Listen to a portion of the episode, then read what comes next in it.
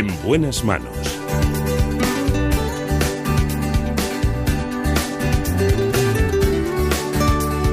El programa de salud de Onda Cero. Dirige y presenta el doctor Bartolomé Beltrán.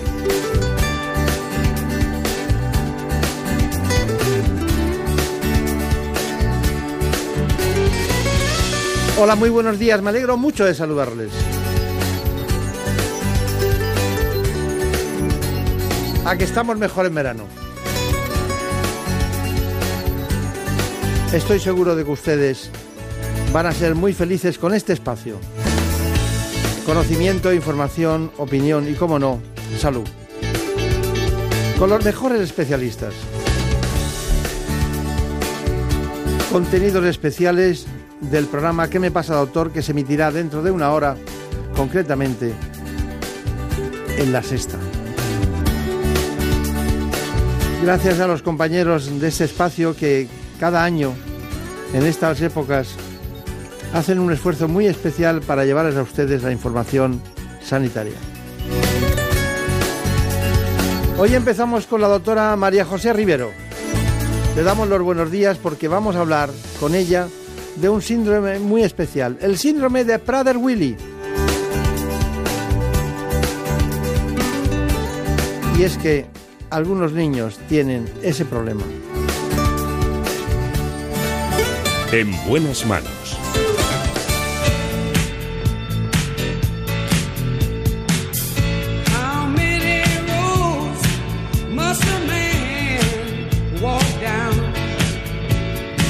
Vamos a hablar de una enfermedad que afecta, que es rara y que afecta a uno de cada 15.000 niños nacidos en España.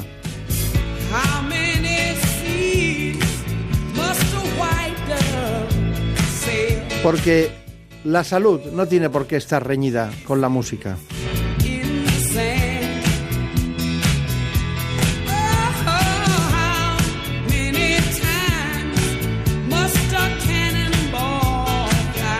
Desde Chopin a Diana Kroll, lo que ustedes quieran.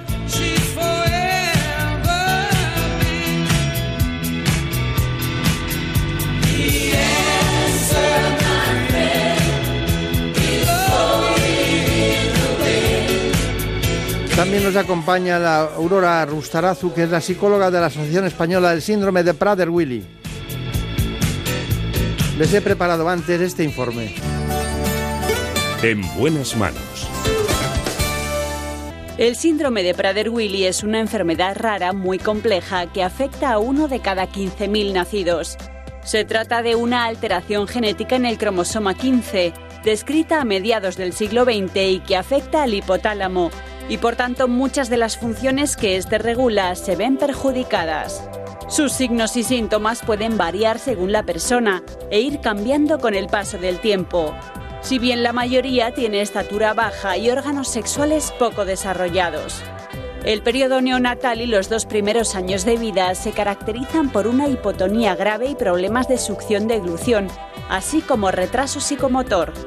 Después los principales problemas son la aparición de hiperfagia, con el consiguiente riesgo de obesidad, dificultades de aprendizaje y problemas conductuales. A pesar de que no tiene cura, el diagnóstico precoz, el abordaje multidisciplinar y el apoyo familiar consiguen grandes mejoras en la calidad de vida de los afectados. La doctora María José Rivero, ¿cómo se encuentra? Bien, muy bien.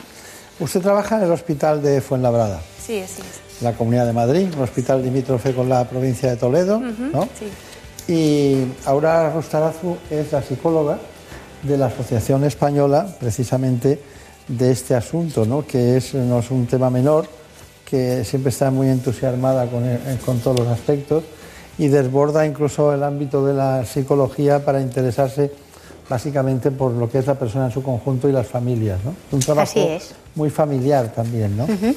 Porque, ¿cómo, cómo, cómo, cómo son las familias de, las personas que tienen este síndrome de Prader-Willi? Porque estamos hablando de un síndrome que fue descrito en 1956 y concretamente lo hicieron, era un pediatra, Prader, pero también se incorporó Lavard y luego Willy, y bueno, y por eso tiene ese nombre compuesto, ¿no? Es una, un síndrome, conjunto de síntomas que tiene el nombre de los que desarrollaron su conocimiento a partir de interpretar que tenían una serie de sintomatología. Luego se vio que era el cromosoma 15.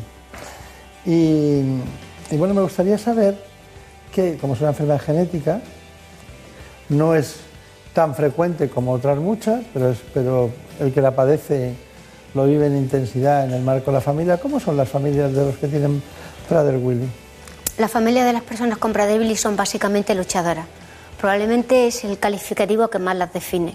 Eh, hay que pensar que cuando una persona con Prader-Willi nace ni siquiera puede amamantarse por la gran hipotonía que padece, de manera que simplemente para alimentar a su hijo la madre hace un ejercicio extraordinario, acompañada de los profesionales, pero no deja de ser una sorpresa brutal a la que tienen que enfrentarse desde el mismo momento en el que el bebé nace.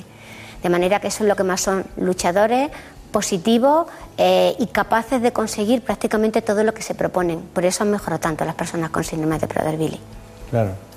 Bueno, doctora, doctora Rivero, cuando, cuando llega alguien con, eh, con Prader-Willi, ¿cómo llega? Eh, Insistimos, es una patología que afecta a 2.500, 3.000 personas en España y llegan, ¿cómo, ¿cómo llegan a la consulta? Bueno, la mayoría de las veces, mm, la verdad es que ha avanzado muchísimo el diagnóstico y la mayoría nos llegan desde recién nacidos. O sea, que nos llega el niño que derivan de las unidades de neonatología por esos problemas de alimentación y por esa hipotonía. Yo creo que la, la gran mayoría ahora mismo nos llega de esa manera. Cuando se ha perdido un poco esa primera oportunidad y no se han diagnosticado, ya llega un niño un poquito más mayor que generalmente llega pues con algunos problemas de comportamiento y con tendencia a la, a la obesidad. Nosotros podemos decir que no tiene cura posible. Bueno, hoy por hoy no hay una cura como tal de decir vamos a quitar todo, pero sí que es no cierto. quiero mirar a la psicóloga todavía cuando digo eso, porque es just- estamos hablando de la parte más biológica y genética, Sí. ¿no? que no tenemos cura. Ya sé que después de todo eso, la calidad de vida, eh, que se han conseguido muchos logros, que, que, bueno, que la calidad de vida de los afectados ha mejorado, que se pueden hacer muchas cosas, pero Mm. la verdad es la verdad. Sí, o sea que curarlo no lo vamos a poder curar. Lo que sí que podemos es poner algunas medidas, utilizar algunos tratamientos que van a mejorar esos aspectos de la enfermedad y, y, bueno, está por venir lo que, lo que venga. ¿Y qué, hacen ustedes desde el punto de vista del tratamiento? Antes, luego vamos con el diagnóstico. Desde el punto de vista del tratamiento, vosotros hacéis muchas cosas, ¿no? Desde el punto de vista del tratamiento, quizá es, es verdad que es una de las enfermedades que es multidisciplinar, que muchas veces se utiliza la palabra y en este caso realmente intervienen muchísimas especialidades en, la- en el tratamiento de estos pacientes. Como tratamiento médico así de decir que les podemos dar, la hormona de crecimiento es uno de los mm, tratamientos que está in- indicado en esta patología y que mejora muchos de los aspectos. Y luego, desde luego, el apoyo psicológico y el apoyo de rehabilitación y de, y de mejoría de los, de los aspectos motores. Claro.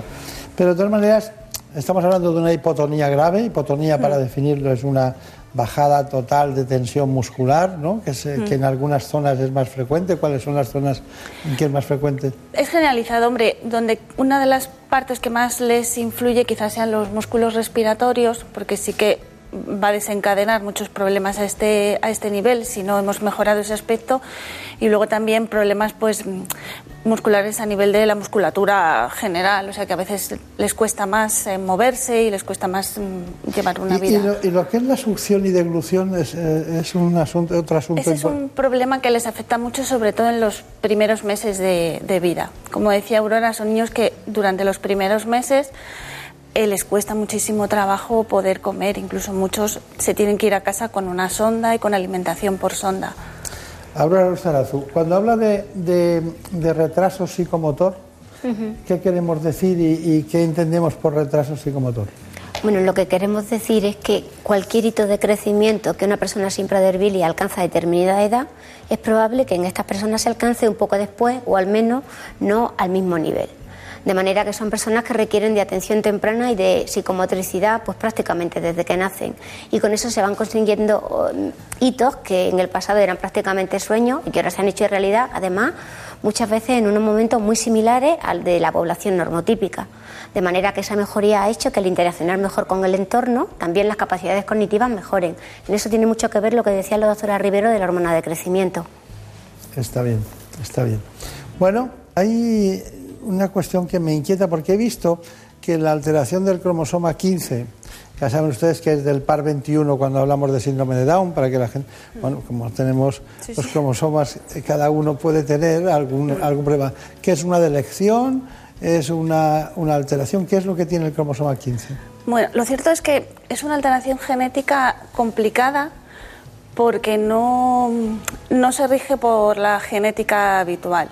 Entonces, en el cromosoma 15 lo que nosotros tenemos es una, una parte del cromosoma que viene de la madre y otra parte del cromosoma que viene del padre. Hay una serie de genes incluidos en, ese, en esos cromosomas que cuando vienen de la madre digamos que están silenciados, o sea que no, no se manifiestan y solo se manifiestan los, los genes que vienen del cromosoma del padre. Entonces lo que ocurre en este síndrome es que esa parte que manifiesta los genes del padre está alterada. Bien puede ser porque tenga una delección, o sea que le falte un trozo del cromosoma, porque tenga una pequeña mutación, simplemente que se cambia una parte muy chiquitita del, cromosoma, o a veces lo que ocurre es que lo que tenemos son las dos partes del cromosoma materno.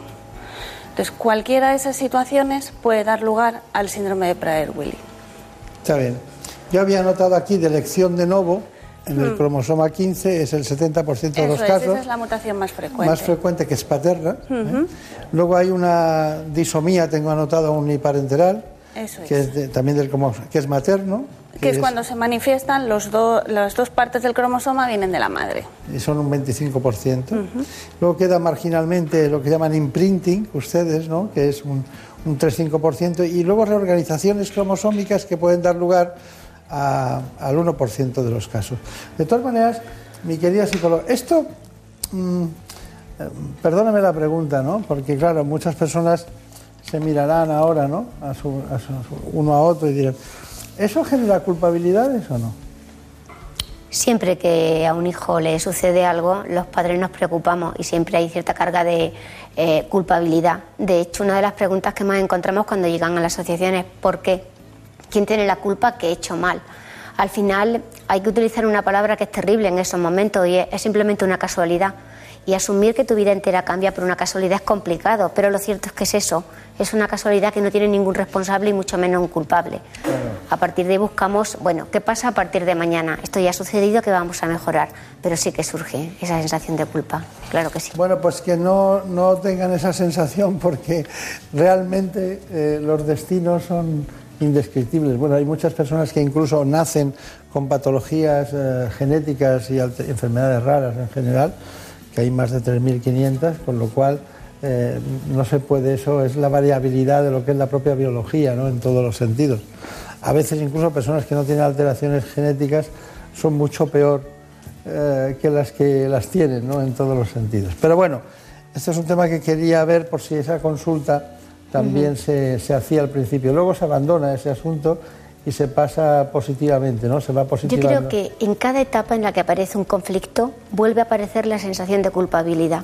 Cada vez que hay un, no un retroceso, pero sí un momento especialmente complicado en la evolución de- del hijo la hija afectado por Prader-Willi, vuelve a surgir esta sensación de que he hecho mal o que hice mal. Yo creo que les acompaña de por vida y a los hermanos y hermanas también, que es una parte de la familia que a mí me interesa mucho, ¿no? porque eh, nos preocupamos tanto de la persona con Prader-Willi que están un poco, a pesar de que tienen todo el cariño de sus padres, no pueden dedicarle tanto tiempo y también viven con esa culpabilidad ¿no? de, de qué le sucede a mi hermano y qué puedo hacer yo para mejorarlo. No dejan de ser niños también, claro.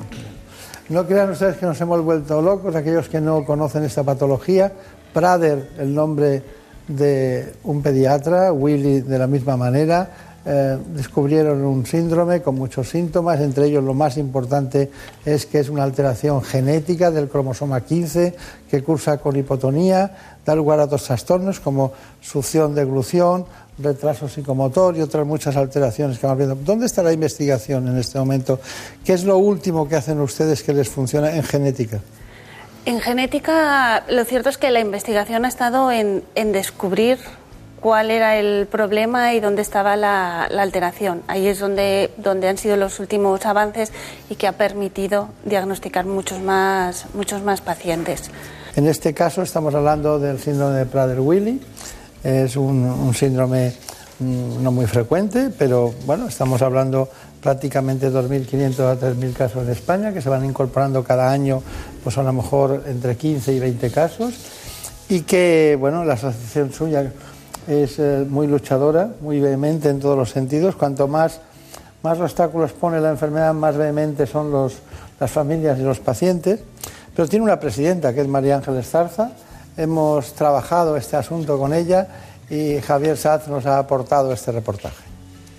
Asociarte es, es, yo creo que lo, lo primero que tienes que hacer porque vas a encontrarte con otras familias que tienen lo mismo que tú, vas a encontrarte con dos profesionales que trabajan desde hace muchísimos años con este síndrome.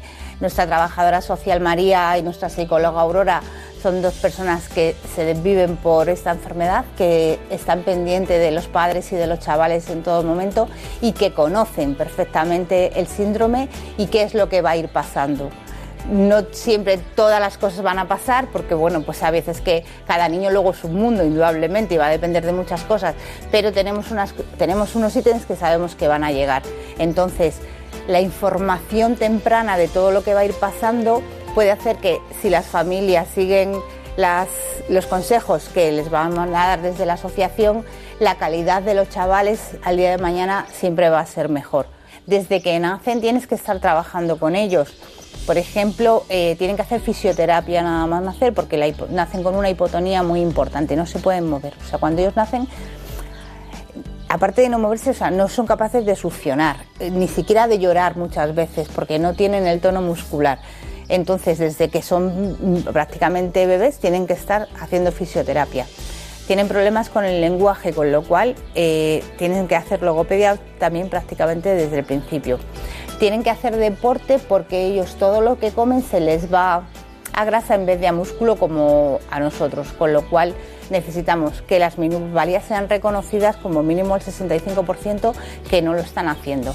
En el tema de la dependencia, igual, tenemos algunos chicos que sí les han dado la dependencia, pero otros la dependencia no llega al grado, al grado 3 o al grado 2, que es realmente lo que ellos necesitan, un grado 3.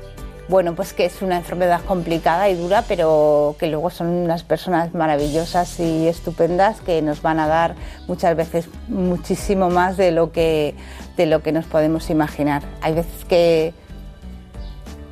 Hay veces que te da tanto que dices, bueno, por la mañana mm, te levantas y vienen a besarte y abrazarte y con eso te dan toda la fuerza y toda la energía para pasar el resto del día que seguramente sea un día complicado con ellos. Seguramente sea un día complicado. Seguro que es eh, complicado, que hace falta por ello asociaciones como la que ella misma, María Ángeles Zarza, dirige. ¿no? Pero eh, tengan ustedes en cuenta que estamos hablando de una entidad que se fundó el 25 de febrero de 1995, hace ahora 23 años. ¿no? Eh, 23 años son muchos años, pero hay muchas eh, eh, cuestiones que ustedes plantean. Una es defender la dignidad. Cuénteme, yo le digo una frase y usted me dice, de- estoy, estoy matizando en el quiénes somos nosotros, ¿no? Que ustedes, por la dignidad y los derechos de las personas. ¿no? Claro, una, una tiene la sensación de que cuando nace, por el mero hecho de ser un ser humano, eh, en una sociedad determinada tiene eh, derechos a unos derechos, valga la redundancia, y luego también tiene unos deberes. Nosotros nos encontramos con que las personas con síndrome de Prader-Willi se encuentran con los mismos deberes que los demás, es decir, determinado comportamiento funcional y adaptado al entorno en el que crecen, y sin embargo, a la hora de disfrutar de algunos derechos, no tienen la misma facilidad. Eso es lo que reclamamos, y lo reclamamos en todos los entornos, especialmente me atrevería a decir en el educativo porque esos años primeros, la infancia, son cruciales para el desarrollo futuro de la persona. La escuela tiene que ser capaz de asumir realmente una inclusión cierta y dar esos derechos que no dejan de ser eso, derechos. Nosotros tenemos siempre llamando a la puerta al programa siguiente, siempre están llamando a la puerta. que ya vamos nosotros. Entonces, le ruego que sea breve, Aurora, perdóneme, Vale, para ahorrar el tiempo. claro Apoyar a las familias, diríamos, eh, de las personas afectadas. ¿Qué- ¿En qué consiste? ¿Cómo Ponerlas en contacto, que se vean, que se miren y compartan experiencias. Y promover, promover la integración escolar y social, ¿cómo se hace? Se hace visitando colegios y dando información, desmitificando muchas de las cosas que nos parecen terribles. ¿Y cómo hacen ustedes eso que llaman instar a los poderes públicos a que sean sensibles a este problema? Siendo Con- muy pesado. Ese es el objetivo. Pero si eso no es una sensación que tiene usted subjetiva. ¿No ha encontrado nadie en la Administración Pública Española que cuando usted le cuenta algo nota que no es pesada? En el, en- en el persona a persona sí, en el tú a, o sea, en el tú a tú todo el mundo eh, se pone oído, pero cuando te marchas de allí hay tanta problemática y mm, que todo se difumina un poco, entonces sí la sensación es que hay que insistir. Desarrollo legislativo. ¿Hay algo que se puede hacer en las comunidades autónomas en general? Tenemos un problema con eso, porque cada comunidad autónoma tiene sanidad, servicios sociales y educación adscritos y ponernos de acuerdo para algo en lo, en lo que en algunas comunidades, en muy pocos casos, es muy complicado. Está bien. ¿Y los cuidadores? son héroes. Son heroínas, mejor dicho. Las cuidadoras, porque en el 97% de los casos son mujeres. 97%. Sí, son heroínas y necesitan de unos cuidados que no tienen. Por supuesto que no, tampoco la administración pública los facilita, de hecho. ¿Y les crea problemas a ellas psicológicos? Absolutamente. Cansancio más que nada y muchos procesos depresivos, igual no diagnosticados como tales, pero desde luego sí de agotamiento y de indefensión aprendida, de no saber qué más hacer y cómo seguir luchando, por supuesto, con mucha frecuencia. Tenemos aquí una trabajadora social que hemos estado con ella, estaba usted también, eh, porque hemos hacer- queríamos hacer un completo y Javier Sanz también se interesó por este asunto. El control de la comida no es solo fundamental por eh, el aporte calórico, que por supuesto que sí. Es fundamental porque interviene de forma muy directa en que su comportamiento sea más mm, socializado y menos disfuncional. Si ellos no, no saben exactamente qué van a comer, cuándo lo van a comer y qué van a comer, seguramente podemos tener pues algún momento, alguna rabieta o algún problema comportamental más grave. Igual que si hay un cambio de actividad. Nosotros el menú, eh, tanto el menú como las actividades, se lo mandamos con dos meses de antelación. Ellos lo tienen perfectamente estudiado. Cuando vienen aquí saben perfectamente qué toca cada día. Porque bueno, pues su pensamiento es muy rígido, ellos necesitan saber en cada momento qué van a hacer y si hay un pequeño cambio que no anticipamos, es probable que, pues que haya alguna complicación porque ellos, aunque quieran, no lo pueden evitar. Nosotros a los padres les pedimos que cuando son pequeños introduzcan en la vida de sus hijos todos los cambios posibles, precisamente porque es cuando el cerebro es más flexible, por decirlo de alguna manera, en todos los seres humanos, de forma que esa inflexibilidad que en el futuro aparece sea mínima o aparezca un poquito más tarde. Es verdad que ahí será el propio niño, la propia niña la que nos diga hasta qué punto puede llegar. Pero cuando van siendo mayores, esa inflexibilidad se hace presente, de forma que a los padres los invitamos a que prevengan cualquier tipo de alteración. La información es positiva, pero sobre todo es el acompañamiento y el apoyo. No obstante, yo quiero decir, porque necesito decirlo, que las familias con hijos con Prader-Willi son extraordinarias y las madres, y las reivindico además como cuidadoras principales, son auténticas heroínas. Mujeres que nunca se rinden, mujeres que a nosotros mismos, los profesionales, nos animan y mujeres que están siempre al pie del cañón y rebosando amor. Entonces, eh, es verdad que las apoyamos, pero es que es algo mutuo, porque son extraordinarias.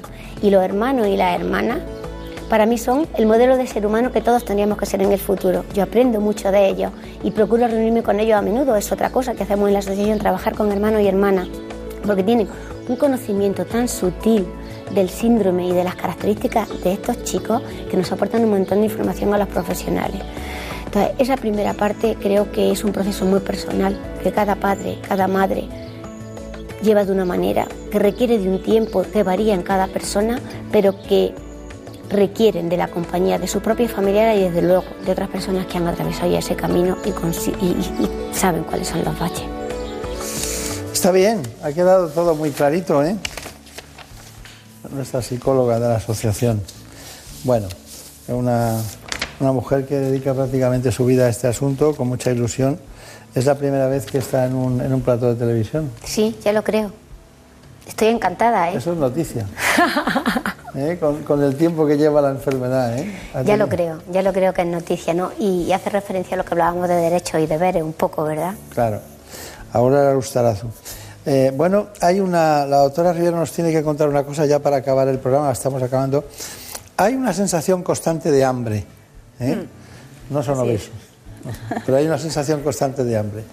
Entonces, bueno, aparte de que tengan hipotonía, hipogonadismo, una cierta obesidad, ¿por qué cambió la hormona del crecimiento el proceso de esta, enfermedad? Bueno, lo ha cambiado en, en bastantes aspectos. Lo cierto es que en un principio, nada más que se. De hecho, el- la Asociación Americana lo tiene aprobado el tratamiento con hormona de crecimiento solo para mejorar la talla, porque son pacientes que en un porcentaje muy importante van a tener talla baja de adultos.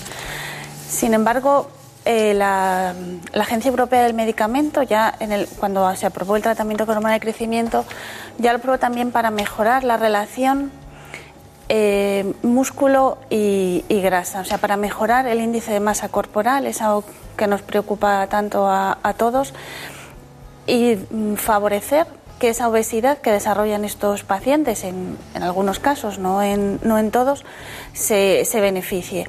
Y además, a posteriori, lo que se ha visto es que mejora mucho el tono muscular, con lo cual muchas de estas mm, eh, hipotonía que tienen, es- de estas dificultades que tienen en el desarrollo muscular y que les condiciona tanto la vida posteriormente, resulta que mejora. Con lo cual eso es mucho más importante que el mejorar la, la talla. Y es más, también se ha visto que tiene eh, beneficios a nivel cognitivo. Está bien, está bien. Que hemos, hemos hablado poco del nivel cognitivo, nos, nos ha importado más ir por otros derroteros. Bueno, ¿alguna conclusión muy rápida y muy concreta, muy clara? Si nos hacen hueco, lo ocupamos y sabemos ocuparlo bien. Las administraciones, los centros educativos tienen que dejarnos ese espacio para seguir mejorando y creciendo como lo hemos hecho en estos últimos años. Y estoy segura de que vamos a mejor.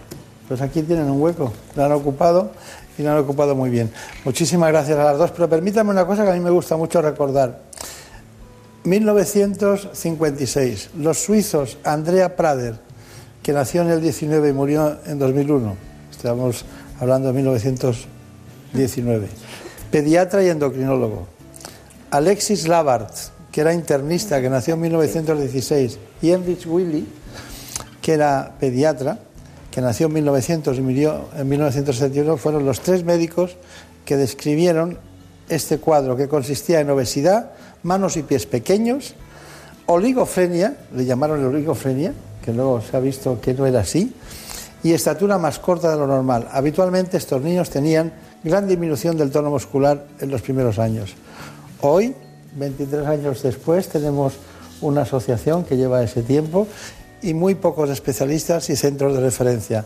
Necesitamos a la Administración y necesitamos recursos para que esto se solucione. Muchas gracias a los dos y hasta pronto. En buenas manos. Estos asuntos resultan además tan interesantes con sus matizaciones y sobre todo las características del proceso que estamos hablando hoy que nos resulta además imprescindible continuar hablando precisamente con nuestro especialista.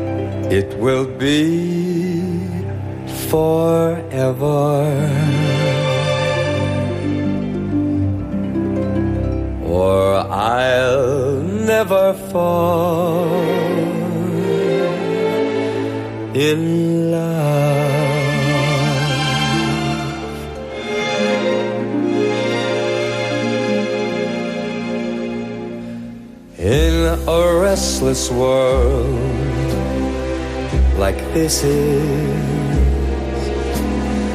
love has ended before it's begun. And too many moonlight kisses seem to cool in the warmth of the sun. When I give my heart. It will be completely, or I'll never give my heart.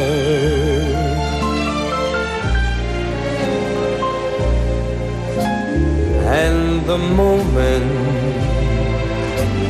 I can feel that. You feel that way too. Is when I fall in love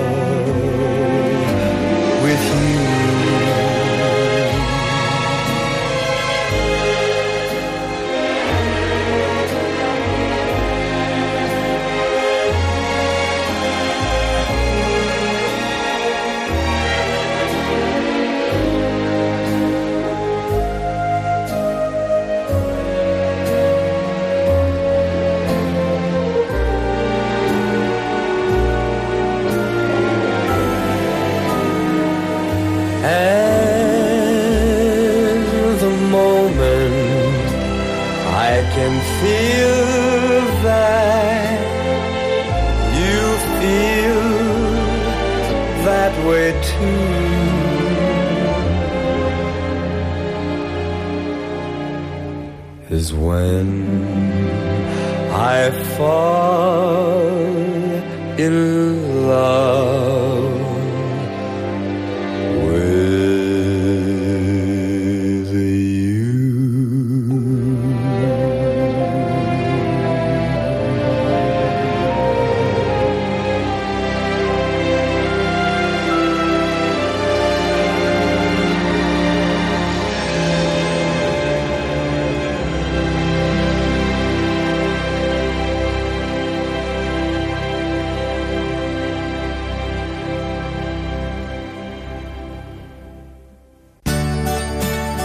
En buenas manos.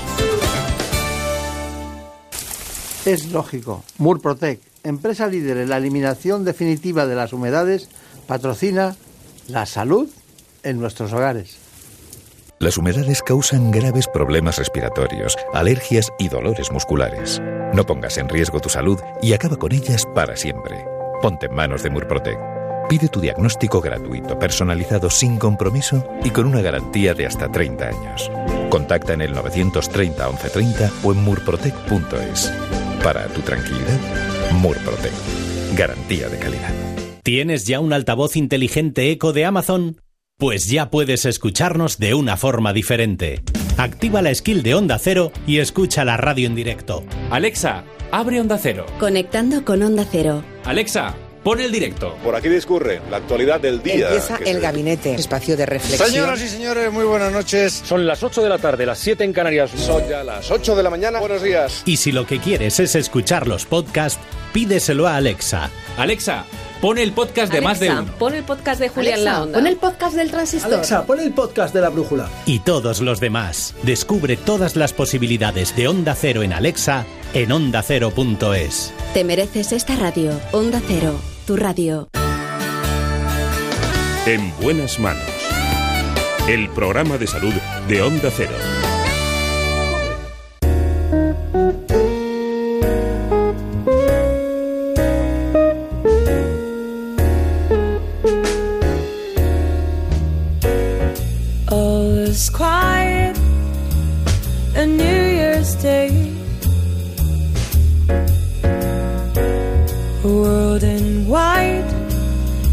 Abandonamos a los más pequeños en esta mañana en la que queremos hablar también de aquellas cuestiones básicas y fundamentales que alertan a los padres. Sí, quizás esta noche o cualquiera, pero tienen fiebre, vómitos, diarreas, algunos mocos, alergias, manchas en la piel, o aquella frase de que el niño no me come. Lo hacemos con un pediatra, experto en vacunas del Hospital General de Villalba, concretamente del Grupo Quirón Salud, el doctor Roy Piñeiro. Vamos a hablar de los más pequeños de la casa. El doctor Roy Piñeiro enseguida tiene la palabra, pero antes les propongo este informe. En buenas manos. Con frecuencia los padres tienen ciertas inquietudes y preocupaciones sobre la salud de sus hijos. En la infancia algunos síntomas son propios y característicos de una enfermedad, mientras que otros signos y señales, como el llanto excesivo, no son tan fiables. El motivo más frecuente de consulta es la fiebre, cuando la temperatura corporal es superior a 37 grados. Entre los problemas respiratorios están la obstrucción nasal por la mucosidad, muy frecuente en los primeros años de vida debido principalmente al catarro o resfriado común. Otros problemas pueden ser la tos o las temidas otitis y conjuntivitis. Y entre los trastornos digestivos, los más habituales son la regurgitación y los cólicos del lactante durante los primeros meses, los vómitos, el estreñimiento, las diarreas y el dolor abdominal. También son comunes distintas alteraciones de la piel como la dermatitis atópica, la costra láctea o el exantema súbito, una infección producida por un virus de la familia de los herpes. Aquí está con nosotros uno de los grandes especialistas españoles en la Comunidad de Madrid. Me refiero en este caso al doctor Roy Piñero Pérez, que es especialista en pediatría, lógicamente, pero es jefe del servicio del Hospital General de Villalba. Bueno, ¿qué tal va todo? Van cambiando las cosas, ¿no? Pues eh, van cambiando, efectivamente. Sí, sí, la pediatría que, vamos, los pediatras que me atendieron a mí no tienen mucho que ver con los pediatras actuales. Está bien. Con usted es muy fácil, una pregunta abierta y enseguida la deja llena de contenido, ¿no? Eso es un... Bueno, pero han pasado muchos años, ¿no? Bueno, mm, en mi caso 39. O sea que... Eh, yo, como sabe, conocí a su padre Sí, sí, y sí. trabajamos juntos. Eh, es cierto que, que las cosas han cambiado, pero en la pediatría da la sensación de que seguimos con las mismas filias y las mismas fobias. Bueno, hay, varias, varias fobias, ¿no? Eh, una clásica es, el miedo ¿no? Eh, desmedido a la fiebre, que, por ejemplo, sigue siendo el motivo de consulta número uno ¿no? en, pediatría. Y, bueno, pues los padres muchas veces se olvidan de, cómo está el niño realmente, de si está contento, está triste, solamente ven un valor de, de temperatura que está por encima de 38, si está en 39 la alerta es mayor, si es 40 ya es un, es un drama y realmente muchas veces nos olvidamos de ver al, al chiquitín, ¿no? Si, si realmente está afectado es cuando le va a venir bien administrar un antitérmico y si realmente no está afectado, lo que tenemos que pensar es si realmente es necesario tratar esa fiebre, porque realmente no es necesario y hay que explicar a las familias que esa temperatura que se está elevando lo que hace es ayudar al organismo a que se defienda frente a esa infección.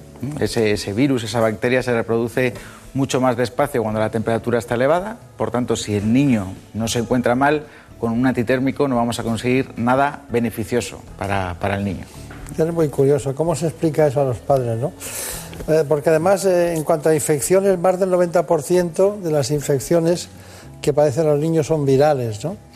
Y en cuántos de esos casos, porque tengo aquí un dato, me ha llamado mucho la atención, en cerca del 30% los niños consumen an- antibióticos de distinto tipo sin que lo haya indicado el médico. Sí, si queda el producto en casa, pues algunas familias deciden administrarlo directamente, que en teoría en la farmacia sin una prescripción adecuada pues no podrían conseguir el, el antibiótico. Sí que es cierto que además el consumo es mucho mayor que en otros países. No vamos a echar toda la culpa a los padres, que es lo fácil. También muchos médicos prescriben en exceso cuando realmente no es necesario, ¿no? Pero siempre en España tenemos el asunto este de y si es una infección bacteriana y yo no lo he tratado con antibióticos a tiempo. Bueno, Pero pues, ¿cómo se hace ese planteamiento easy? Eh, deme un razonamiento para que todo el mundo nos lo acepte, nos lo compre, ¿no? Sí. en el sentido así más populista. Eh, ¿Por qué no tenemos que dar antibióticos en un niño que tiene fiebre? Bueno, el- el- los antibióticos son unas herramientas que ha costado mucho desarrollarlas y diseñarlas y no se prevé que se generen nuevos antibióticos muy poquitos en los próximos 20 años. Entonces, si abusamos de los antibióticos, las bacterias se hacen resistentes porque están acostumbradas a vivir en un ambiente de mucho antibiótico, ellas quieren vivir al igual que nosotros y entonces empiezan a generar resistencias y por tanto esos antibióticos luego no serán efectivos.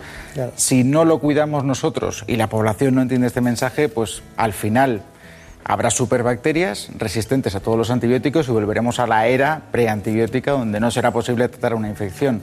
Esto no es ciencia ficción, esto ya en, algunos, en algunas situaciones es real, hay bacterias que no podemos tratar y de hecho hay tuberculosis, por ejemplo, eh, producidas por una bacteria que se llama Mycobacterium tuberculosis en Sudáfrica, donde lo único que podemos hacer es el enfermo que tiene esa tuberculosis multiresistente se introduce en un sitio rodeado por el ejército y no hay más tratamiento. Es decir, el objetivo es que ese paciente no puede salir de ahí. Sí, Eso el ocurre lazareto antiguo, hoy. aislarlo. Exactamente, es un poco Bueno, radical. Creo pero- recordar que había situaciones de marinos que llegaban a las costas eh, gallegas, concretamente en distintos lazaretos que son auténticas islas, eh, pequeñas islas dentro de las rías, ¿no?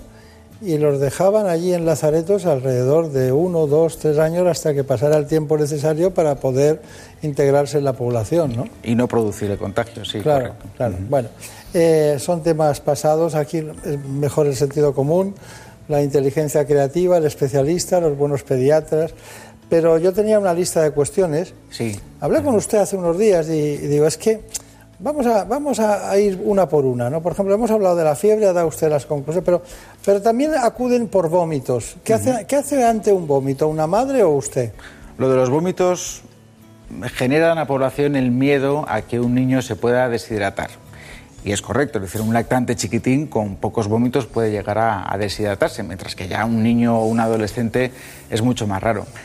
Eso que es correcto nos lleva a continuación a un error, y es que para que el niño no se deshidrate, nada más vomitar, es importante hidratarle bien y darle líquidos, lo cual eso es un contrasentido, porque un estómago que acaba de vomitar es como un volcán en erupción, y si nosotros le damos líquido justo después de vomitar, pues lo que va a hacer el niño es volver a vomitar. Y en este proceso de deshidratación, eh, el niño empieza a tener sed porque el cuerpo pide agua. Entonces el niño empieza a pedirse eh, agua, los padres se lo dan, vuelve a vomitar. Entonces, ¿cómo corregir esto? Pues con un periodo de dieta absoluta que es dejar descansar al estómago y luego dar los líquidos muy despacito, porque si no, vuelve a vomitar. Que esto no es efectivo y el niño empieza a presentar signos de mala hidratación que hay que explicar a la familia, entre ellos ¿Qué es la mala hidratación? Pues cuando no queda líquido suficiente en el cuerpo, entonces empieza a ahorrarlo de aquellas partes que no es necesaria. No puede ahorrarlo del corazón porque hace falta sangre, pero sí puede ahorrarlo, por ejemplo, de la lágrima. Un niño que se está deshidratando es un niño que llora, pero sin lágrima. La piel pierde su elasticidad. Esto cuando yo era residente en el año 2003, se lo explicaba a las familias y le decía, coja un poquito de, de piel. Entonces hacían así y volvía rápidamente a su sitio. Con el tiempo, pues ya lo puedo hacer yo mismo porque esto que podría ser normal en, mi caso, porque la piel ya está más deshidratada, en un lactante esto es un signo de mala hidratación, se llama el signo del pliegue positivo y si aparece pues es que existe deshidratación. ¿Que está ahorrando líquidos? Deja, deja de orinar, deja de hacer pis. Un niño que no moja el pañal es un niño que está deshidratado. En esas situaciones es conveniente acudir al pediatra, al centro de salud o urgencias para buscar una solución, que existen medicamentos también para evitar los vómitos. Ahora, el motivo de consulta habitual hoy en día es, ha vomitado una o dos veces, ¿hace cuánto? Hace dos horas, y tengo miedo a que se deshidrate. Bueno, pues eso es lo que quizás sea demasiado pronto para consultar. Está perfecto. Este programa es eh, muy claro porque vienen ustedes que se lo saben todo. Es conciso, ¿eh? es conciso, es concreto y el tiempo y hay muchas cosas. Así que no le digo nada. Usted me ha entendido perfectamente. Pero tenemos mocos, un niño con mocos. ¿Qué hacemos? Nada. Porque también está el padre. ¿eh? He dicho antes la madre, también está el padre. Sí, sí, a los dos. A ver, los mocos empiezan en octubre, terminan en mayo, forman parte de la difícil tarea de ser un niño o un lactante y son necesarios porque además son lo que permiten que el aire que respiramos cuando está frío pues no llegue a cero grados a nuestros pulmones, sino que se vaya calentando y además evita que entren microorganismos. Entonces, es verdad que en invierno con los cuadros catarrales son más abundantes y bueno, pues con suero, eh, sobre todo antes de las tomas, hay que intentar retirarlos para que el niño pueda respirar bien, pero eliminarlos del todo es imposible. No hay medicamentos que lo consigan y por mucho que vayamos una y otra vez al pediatra a que nos den algo para los mocos, no lo van a dar porque no lo hay. Y cuando consiguen un pediatra que lo da, lo siguiente a los tres días es que no ha sido efectivo. ¿Y en la coloración del moco no influye para que est- est- estemos más preocupados o menos? ¿El color? O el... El color, el sí, color. sí, el color es un clásico. Eh, el- cuando son verdosos parece que hace falta antibiótico porque ya es una infección bacteriana o sea complicado. El color realmente no influye. Mejor que sea claro que sea verdoso, eso está claro. Pero lo que influye es el tiempo de evolución. Un catarro de una semana que de repente empeora con fiebre de 39, 40, ahí, en lugar de un catarro, una rinitis, podemos tener una rinosinusitis. ¿Cuántos niños ve usted al día? Depende. en, una, en una guardia, por ejemplo. No, no, un día normal. Un día normal, en torno a 20, 25. Si es una guardia, pues ya eso se puede multiplicar. Vamos con más, con más cosas importantes. Tengo muchas, ¿no? Pero antes de pasar a ellas, tenemos un informe preparado sobre los síntomas que hemos hablado, que hay muchos, porque hablamos, vamos a hablar de tos, de diarrea, de traumatismos, que hay muchos, lo que es eh, los traumatismos infantiles son una causa, la primera causa de muerte, ¿no? En los niños, alergias, los exantemas, ¿no? Esas manchas que de vez en cuando aparecen. Bueno, antes de pasar a esas noticias que siempre tenemos de actualidad, no quiero dejar la tos. ¿Qué hacemos con la tos? La tos, parece que no voy a querer tratar nada, pero yo debo ser un pediatra antimedicamentos. Pediatra verbal. La tos. O virtual. Vamos, la, la tos es habitual. Vienen los padres y dicen, tiene una tos muy fea. Yo a veces me quedo así mirando y digo, pero ¿cuál es la tos bonita? ¿no? Es decir, que me llama la atención.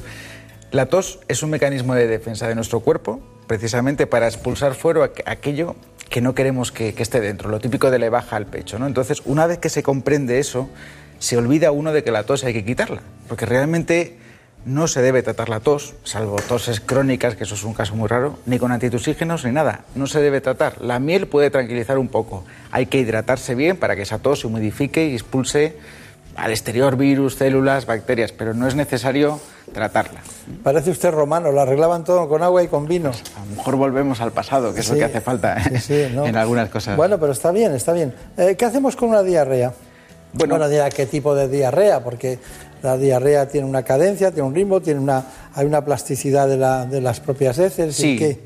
En la diarrea lo importante es vigilar que no haya restos de moco o de sangre o de pus, que es lo que se conoce como productos patológicos. En caso de aparecer, sí que se recomienda una consulta médica porque puede haber una infección bacteriana u otras enfermedades de- del intestino.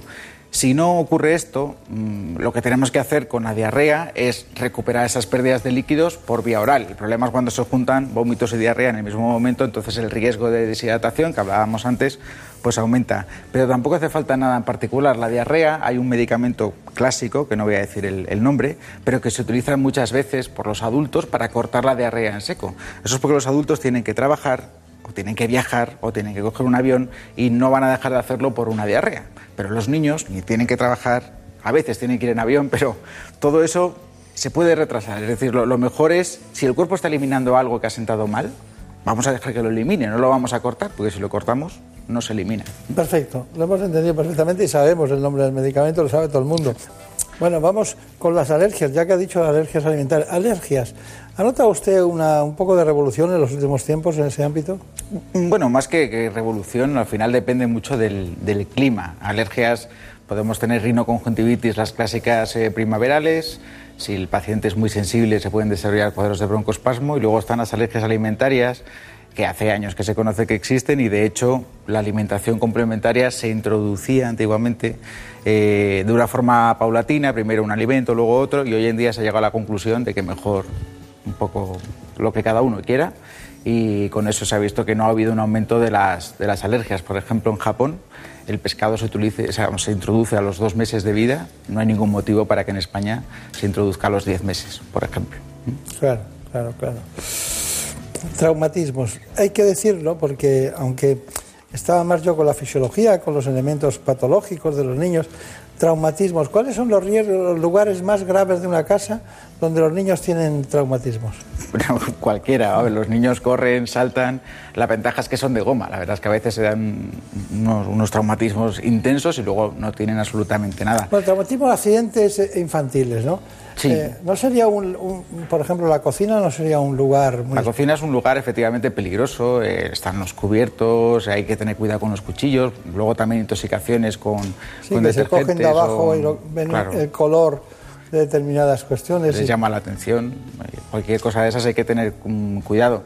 Ante un traumatismo, lo primero observar, no, es raro que un niño acuda al hospital porque se ha dado un golpe y los padres exigen que se le haga una radiografía para ver si hay alguna lesión, el niño mueve perfectamente la mano, no tiene ninguna impotencia funcional o si se ha dado un golpe no tiene cojera, eh, pues ahí no hay que hacer eh, nada. Que tiene impotencia funcional con inflamación, consultar, por supuesto. ¿Mm? Hay una frase, no me la conteste, pero que dicen los padres, este niño no me come, no me come, este niño no me come.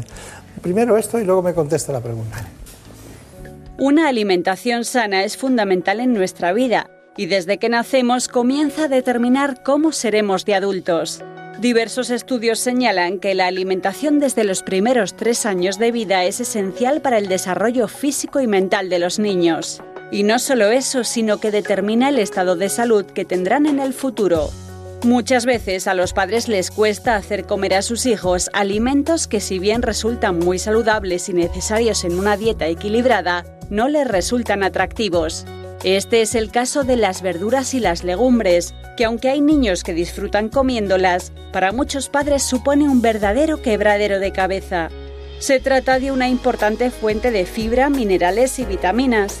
En ocasiones poner en práctica una serie de sencillos trucos como presentar los alimentos vegetales de manera divertida, probar nuevas formas de cocinarlos, crear un huerto o simplemente dar ejemplo son suficientes para conseguir que los pequeños de la casa disfruten de una alimentación saludable.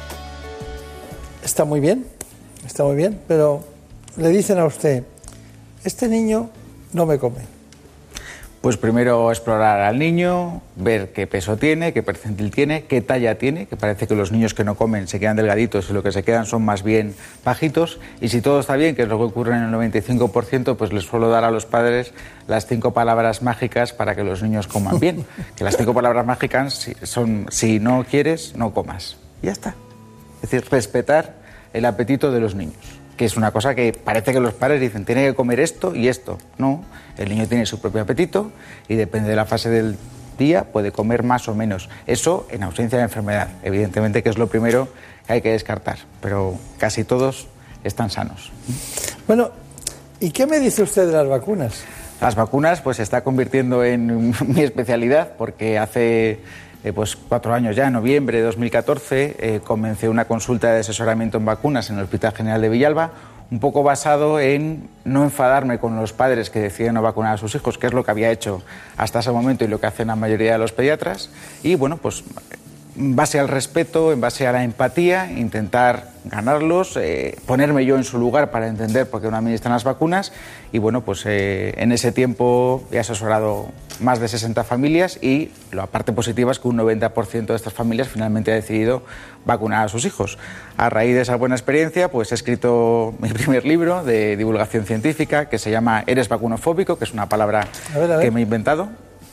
Eh, luego dice Dime, te escucho, que es un poco el... A ver, este libro, sí, doctor Roy Piñeiro Pérez, o sea, es de divulgación. De divulgación, pues para padres que tengan dudas sobre vacunas o aquellos que no quieran vacunar a sus hijos y también está dirigido a profesionales sanitarios porque tiene una serie de claves y trucos pues para intentar convencer a estas familias que por supuesto no, no son 100% efectivas, pero bueno, a mí me han ido bien. Y, y bueno, pues es un... Dice su amigo el doctor Caraballo, dice, un libro contundente, lúcido y claro. Eso es. Lúcido estaba seguro, claro también, contundente. Brillante y revelador, dice. El texto más demoledor sobre las vacunas que se ha leído. Eh, Eso de duda- Lucía Galán. Sí, también es- está bien. Bueno, pues eh, me alegro mucho de que haya escrito este libro. Nosotros hemos preparado un informe sobre vacunas, luego matizamos algunas cuestiones. Vamos con él. Las vacunas ofrecen protección eficaz contra un importante número de enfermedades. Se trata de patologías para las que no existen tratamientos efectivos. Junto a la potabilización del agua, las vacunas han sido, sin lugar a dudas, la acción preventiva que más ha reducido la mortalidad en todo el mundo. Según la Organización Mundial de la Salud, evitan la muerte de entre 2 y 3 millones de personas cada año. Y además de salvar vidas, desde el comienzo de las inmunizaciones, se han conseguido erradicar enfermedades como la viruela hace ya más de tres décadas. La mayoría de las vacunas, con una o varias dosis, protegen de la enfermedad para toda la vida. Otras, como el tétanos y la difteria, necesitan dosis de refuerzo para recuperar la protección adecuada. En España, cada comunidad autónoma tiene su propio calendario de vacunación, calendario que está financiado con fondos públicos y se recomienda a toda la población. Sin embargo, la inexistencia de un calendario único y universal, los cambios en las vacunas que se financian o no, las edades a las que se administran y el desabastecimiento de algunas vacunas son algunos de los problemas a los que se enfrentan muchos padres a la hora de vacunar a sus hijos. A pesar de ello, se trata de una herramienta fundamental para protegerse de enfermedades, reducir la mortalidad y aumentar la esperanza de vida. Bueno, está todo dicho sobre vacunas, pero quiere añadir alguna cuestión especial, porque empezaron las vacunas a ver calendario en 1975. Sí, sí. Ha llovido mucho, pero ¿tenemos el mismo calendario vacunal ya en todas las comunidades autónomas? Casi, casi. Después de muchos años de lucha, parece que hay un calendario común que es necesario porque lo que no puede ser es que un niño que nazca en Cataluña tenga unas vacunas y uno que nace en Extremadura tenga otras. ¿no? Eso es un- no tiene ningún sentido. Muchos años de lucha del Comité Asesor de Vacunas y al final pues estamos ya casi, casi consiguiendo que sea igual para toda España. Se me olvida, por cierto, que por supuesto el libro que me he presentado antes, uno está regalado y dedicado Ah, muy bien. y el otro Muchas pues gracias. para cualquier persona que te parezca Se oportuna. lo daremos al equipo de documentación Por del ejemplo. programa para que siempre que tenga que coger alguna documentación de última hora lo sepa. Entonces, dígame, eh, ¿cuál es su conclusión de todo lo que hemos hablado? Bueno, con respecto al tema de las vacunas, mi conclusión es que a los padres que deciden no vacunar tenemos que respetarlos y tenemos que hablar con ellos. Mm, Creo que obligar a vacunar no es la solución y que a través de la empatía y, convencer a estas familias vamos a conseguir que muchos no vacunados se vacunen y no obviar el problema en España. Que parece que tenemos unas tasas de vacunación muy altas, que las tenemos, pero si vemos hacia Francia o vemos hacia Italia, el número de niños sin vacunar es alarmante. Estaba en torno a un 30, un 20%, y eso es muchísima población. Claro. De todas maneras, aquí dice, en su libro dice, ¿las vacunas son obligatorias? Dígame, ¿cierto o falso? Aquí en España, falso. Falso. O sea que tiene que ser una decisión, eh, diríamos, de la familia, de los padres. Sí, sí, En- es libre. Es libre, bien. Entonces no venimos aquí a convencer a nadie, sino a la ventaja. ¿Cuándo considera usted que el nivel de vacunación en un país baja? Porque estamos hablando de 2, 3 millones eh, de personas que se salvan en el mundo gracias Sí. a las vacunas, ¿no? Datos de la Organización Mundial de la Salud. Pero ¿las vacunas hacen daño y provocan fiebre?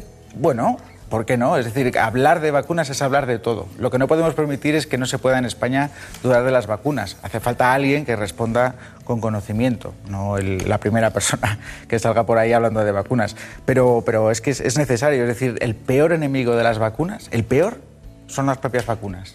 Porque como evitan enfermedades, pues con el tiempo yo como pediatra no sabría diagnosticar una difteria porque no lo he visto nunca. Entonces se pierde un poco el miedo a estas enfermedades y hay una parte de la población que deja de vacunar. Bueno, pues tenemos que convencer para seguir vacunando precisamente para que podamos erradicar una enfermedad como se ha hecho en su momento con la viruela. Dice aquí usted, es un, es un ejemplo de todo lo que va contestando Sí, en el sí, libro, sí. porque es un libro con preguntas. Dice, toma lactancia materna, ¿está protegido? Por supuesto está protegido porque la lactancia ayuda a que el niño esté más protegido que el niño que no toma lactancia materna, pero no está exento de poder tener una infección frente a cualquiera de las vacunas, frente a microorganismos para los que tenemos vacunas. Este libro sale en septiembre. En septiembre empieza la es, venta. es el primer scoop eh, que hacemos nosotros informativo con tanto tiempo Pues, de ventaja, o sea que tenemos mucha ventaja. Lo recordaremos en septiembre. ¿eh? Genial. Lo recordaremos. Bueno, ya que usted ha traído un libro, yo también he traído el mío. Hombre. Claro, le traigo uno, Pues le voy a regalar perfecto. este libro que es Enfermedades y síndromes de la medicina con nombre propio. Ah, genial. Pues ¿Eh? muchísimas gracias. Este ya está publicado hace tiempo, se tardó ocho años en confeccionar, vienen todas las enfermedades que tienen un nombre propio. Espero que algún día descubra una enfermedad que no, que no existe, la describa y figurará el doctor Roy Piñeiro también en este libro. Es un libro de consulta para todos los médicos. Pues muchísimas gracias. Pues muchas gracias a usted. Bueno, ya ven ustedes que estamos pendientes de todo, pero el mundo infantil es, son ellos los que no nos han oído, ni han entendido nada de lo que hemos hablado, pero ustedes, los padres, sí saben lo que hemos dicho. Muchas gracias y hasta pronto.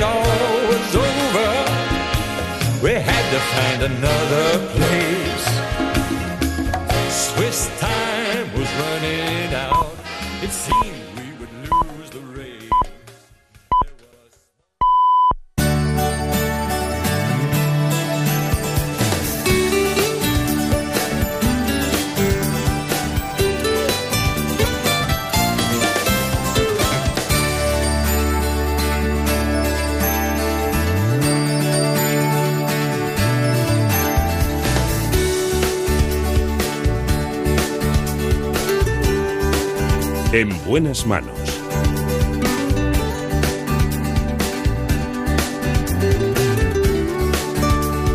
El programa de salud de Onda Cero. Dirige y presenta el doctor Bartolomé Beltrán.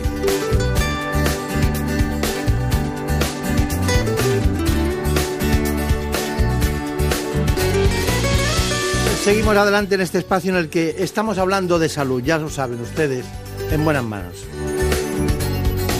En la realización Nacho García. Se nota, ¿verdad? No se nota, pero está siempre Marta López Llorente. Es nuestra productora ejecutiva. Vestida hoy como la Juventus. Porque hay mal que por bien no venga.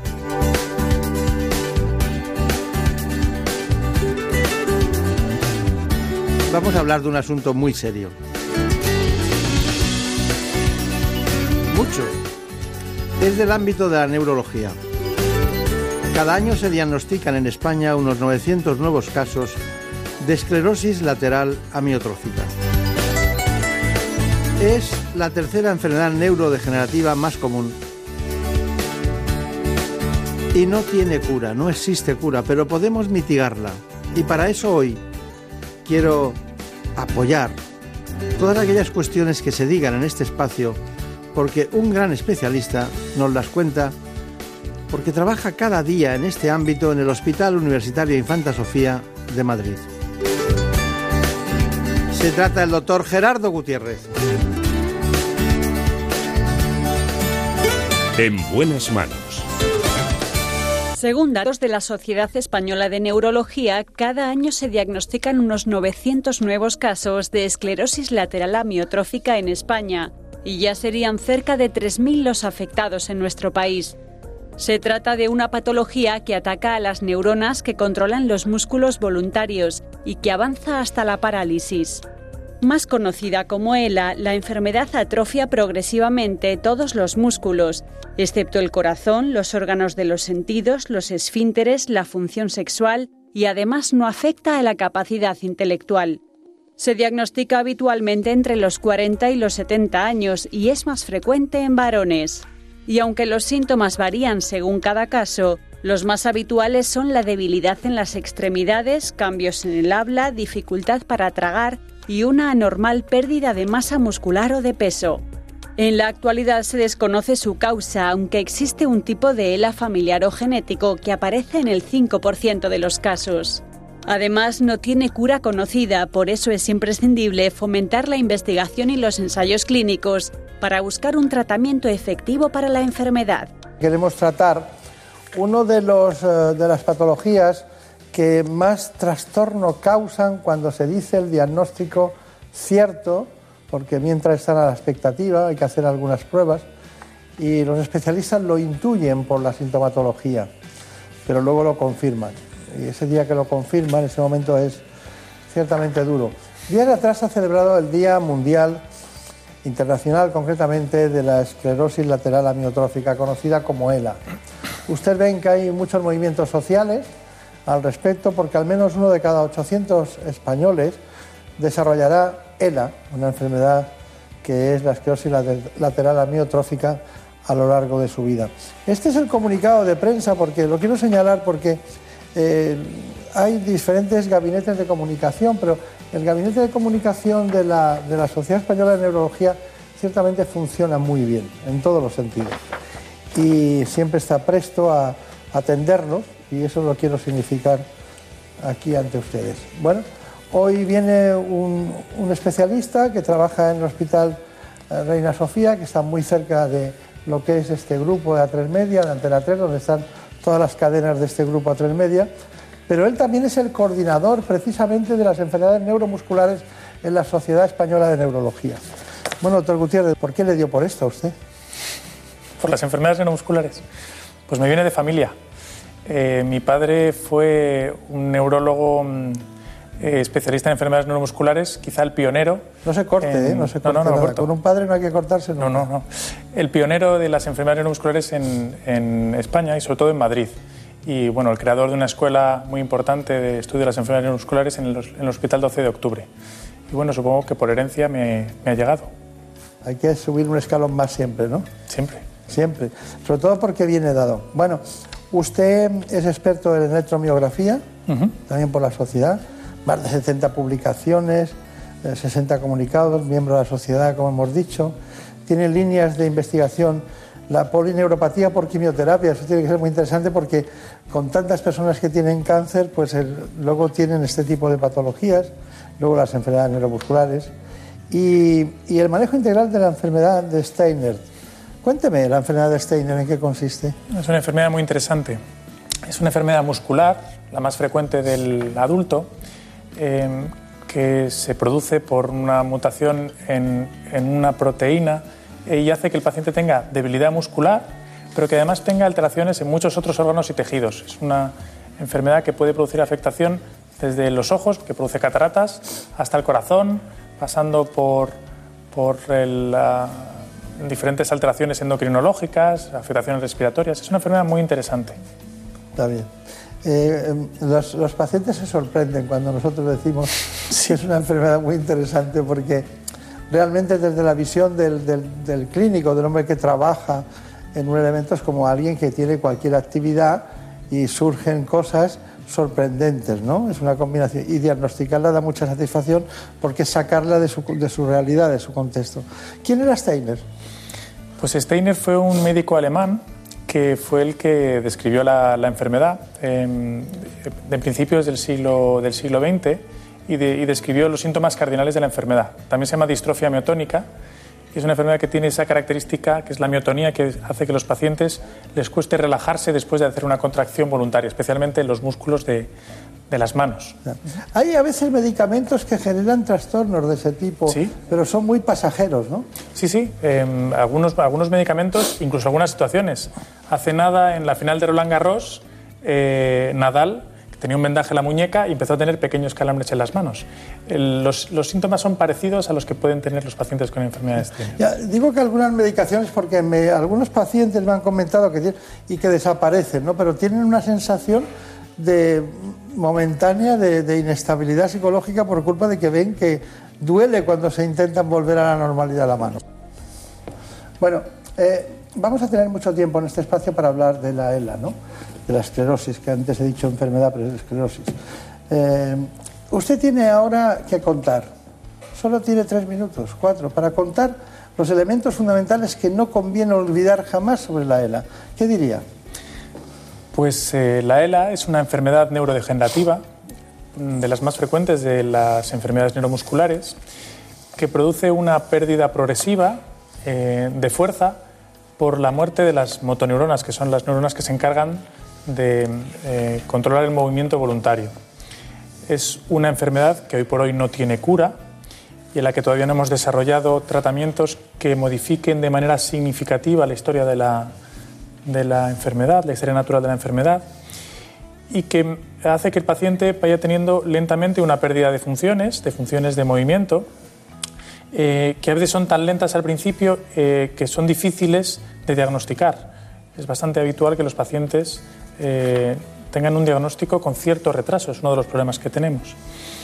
Y que hace que el paciente vaya, como digo, perdiendo diferentes capacidades en, en sus movimientos y que vaya necesitando cada vez más ayudas para hacer una vida normal.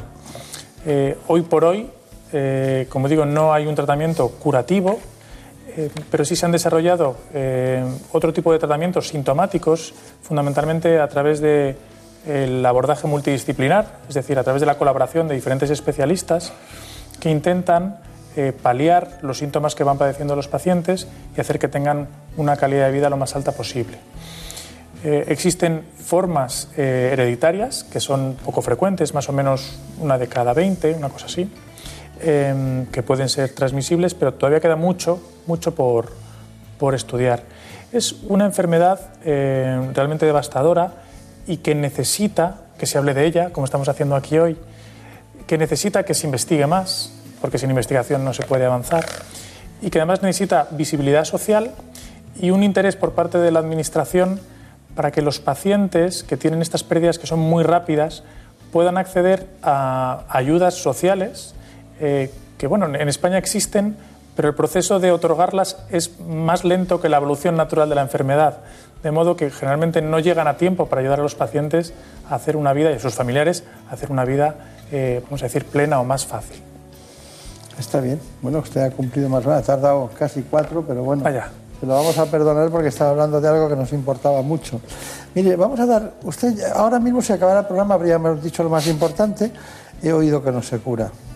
Pero eso es, es- es una especie de, de crueldad eh, infinita, ¿no? Pero hay también situaciones en las que ustedes pueden hacer mucho por mejorar la calidad de vida de los pacientes, ¿no? Tenemos que incidir sobre eso, las últimas investigaciones, qué es lo que funciona mejor, todos esos asuntos que vamos a tratar. ¿Qué, tendrá la neurología que es- cuesta tanto de tratar, verdad?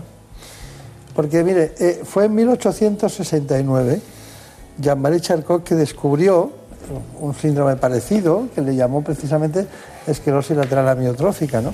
Estamos hablando del libro, este libro que atraía a usted, se lo he quitado un poco, ¿no? Este es el libro de las enfermedades neuromusculares. ¿no? Este libro posiblemente sea eh, uno de los manuales más consultados por los residentes interesados en la neurología en esta parte de la neurología. ¿no? Y también por médicos que quieren repasar en algún momento alguna cuestión. Eh, bueno, en, él participa usted también, por eso lo, lo traía. Me he ido a la página 147, esclerosis lateral amiotrófica, y ya, claro, cuando empiezan con Charcot, acabamos siempre en eso. No tiene cura, ¿sabes? Ese tipo de cuestiones que son tan duras, ¿no? Eh, a mí, eh, ¿cómo la esclerosis lateral amiotrófica tiene comorbi- comorbilidades o no?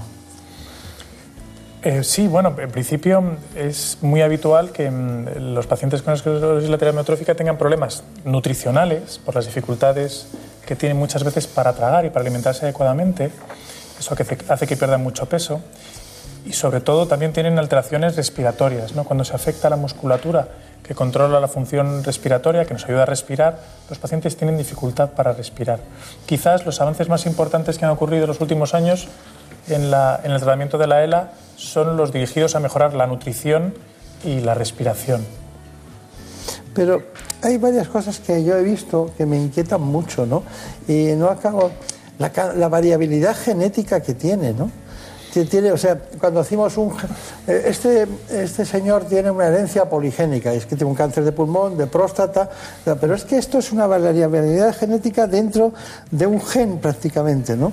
Entonces. Sí, bueno, habría que distinguir. Por un lado están las, las selas genéticas, las selas hereditarias, que suponen un 5 o un 10%, en los que la enfermedad se produce porque hay una alteración en el gen.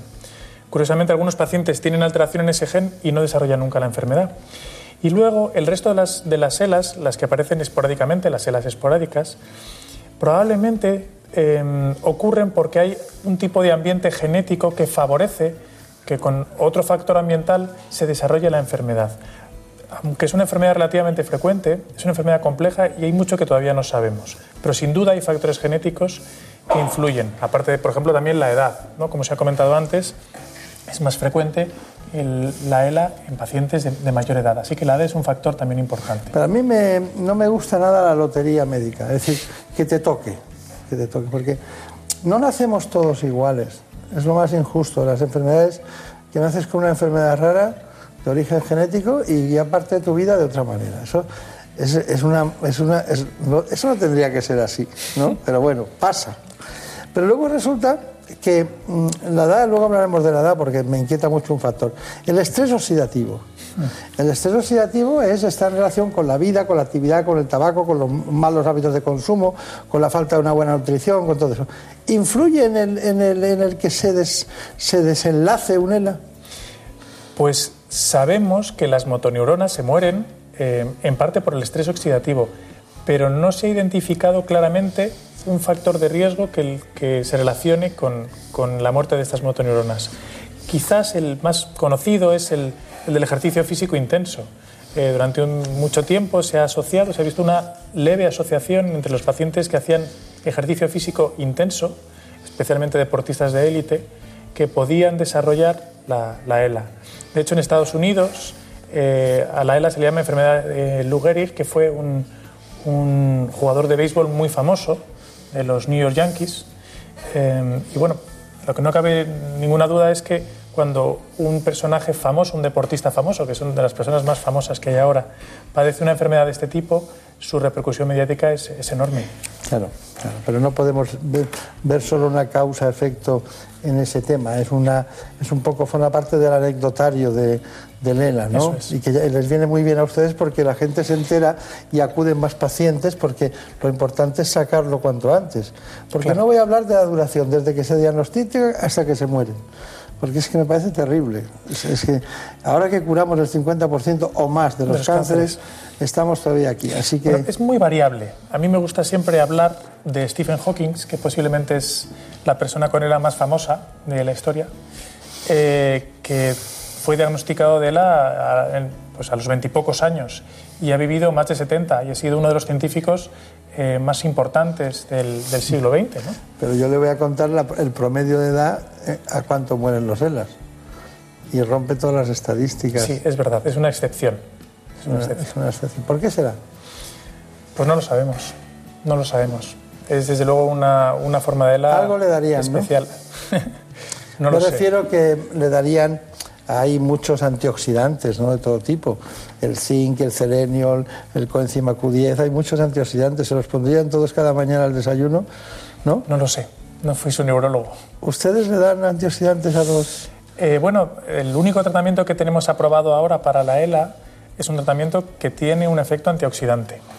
Eh, la verdad es que tiene varios mecanismos de acción, no queda muy claro cuál es el que funciona más, pero funciona fundamentalmente a través de reducir ese estrés oxidativo que, que acaba haciendo que la, la neurona se muera. ¿no? Es que claro, hay gente, luego hay un 15-20% de pacientes que pueden acabar con un problema vulvar importante, una parálisis vulvar. es. terrible eso, porque eso...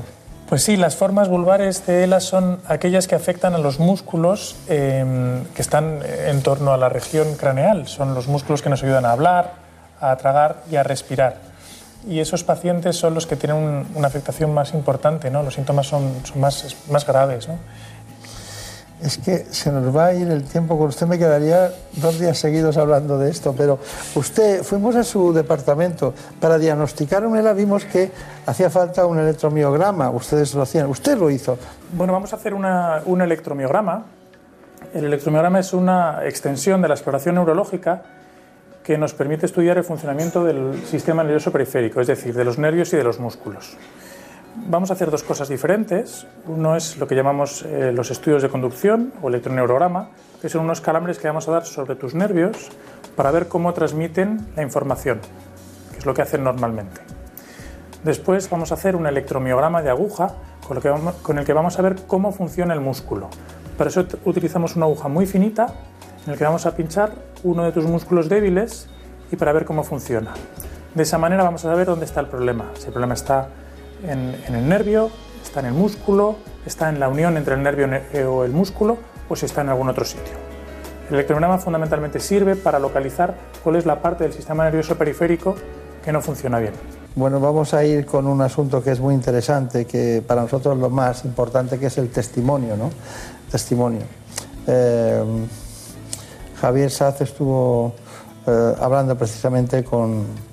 Es el caso de Jorge Murillo, un ingeniero al que diagnosticaron de ELA. Es muy difícil recibir un diagnóstico así con 30 años, y con toda la vida por delante, cuando empiezas a despegar, a formar tu hogar. Es muy duro. No hay dos personas que evolucionen exactamente igual. Puede ser parecido, pero cada enfermo de ELA es único y debe tratarse y ser atendido como tal, de forma personalizada. Cuando la voz y la movilidad de las manos se pierde, únicamente nos queda la mirada como medio de comunicación, por lo que se hace imprescindible un comunicador por mirada que dé cierta autonomía al afectado. La ELA no solo cambia tu vida, sino la de todas las personas que te quieren y están contigo. Porque vivir con ELA es tener a la persona que quieres a un milímetro de ti, y no poder tocarla. O no poder decirle un te quiero, o darle un beso. Eso es vivir con ELA. Quedarte encerrado dentro de tu propio cuerpo. Necesitamos que se nos conceda el máximo grado de minusvalía, dependencia y gran invalidez desde el diagnóstico, para poder anticiparse a las necesidades que se van sucediendo, y no que lleguen con el enfermo fallecido. Necesitamos una ley de dependencia acorde a nuestras necesidades. No somos personas mayores ni con problemas cognitivos. Necesitamos más subvención de los productos de ayuda, como son un comunicador de mirada y una silla de ruedas acorde a las necesidades de cada afectado en cada etapa. Derecho a poder comunicarnos. Necesitamos más investigación. Y seguro que me dejo muchas más. Puede parecer difícil enviar un mensaje de esperanza a un enfermo de ELA, ya sea reciente o no, más siendo realistas en cuanto a la situación actual en España en ayudas y de investigación. Pero a día de hoy, es cuestión de tiempo que llegue algo. Porque nosotros no somos los raros, es la enfermedad.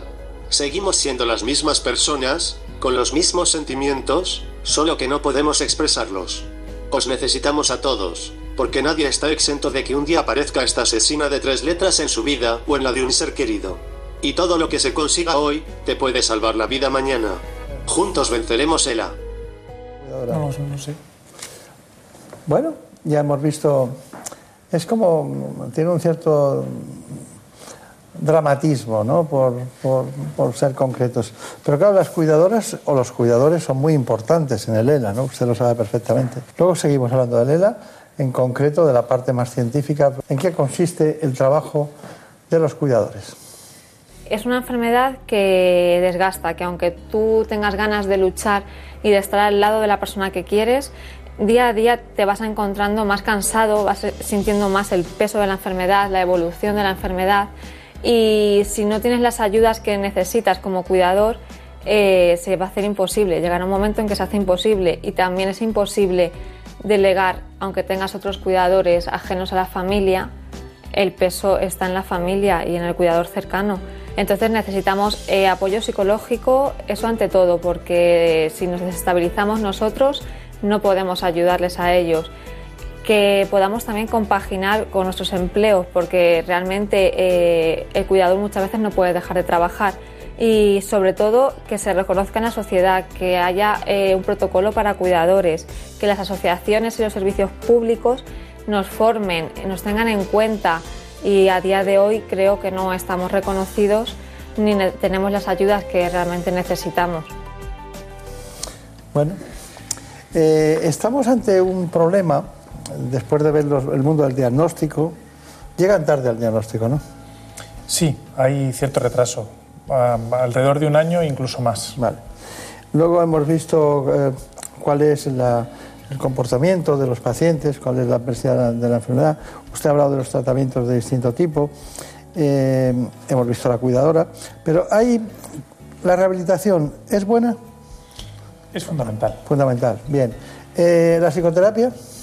Quizás más importante todavía, tanto para el paciente como para los cuidadores. ¿Tienen trastornos del sueño? ¿Hay que tratarlos? Pues puede haberlos y se pueden tratar y se puede conseguir que los pacientes mejoren, sí. Eh, ¿Tienen un exceso de, de salivación los pacientes? Sí, es habitual que como no pueden tragar, se acumule saliva en la boca y es algo que les resulta muy molesto. Y eso tiene tratamiento que produce mejoría sintomática muy importante. Hay una palabra médica que me gusta mucho que es la labilidad, que es la labilidad, en este caso emocional, la tendencia inmediata a como algo que muy especial que te conduce a emocionarte por cualquier cosa. ¿Es frecuente? Digamos que solo tienen más o menos un 20% de los pacientes y es una cosa muy característica de la ELA. Es, es eso, es la tendencia a emocionarse, da- generalmente con, con un llanto o a veces con una risa casi explosiva, con, con circunstancias que no son tan, tan emocionantes. Y la espasticidad, que es otra palabra que me encanta, que es muy, muy neurológica, espasticidad. que Sí, es- claro, la espasticidad es, es muy típica de, de esta ¿Cómo la enfermedad. definiría usted? La espasticidad es un aumento del tono muscular eh, que ocurre por una lesión de las primeras motoneuronas o de la vía piramidal. Y se puede tratar, tenemos tratamientos eh, que funcionan bastante bien y que consiguen ayudar mucho a los pacientes. Pero ¿cómo lo siente un paciente la espasticidad? Como una rigidez muscular que le impide mover los músculos con, con soltura. Con soltura. Bueno, ¿y tienen calambres musculares? Pues sí, también es otro de los síntomas que pueden tener los pacientes y que pueden mejorar también con tratamiento.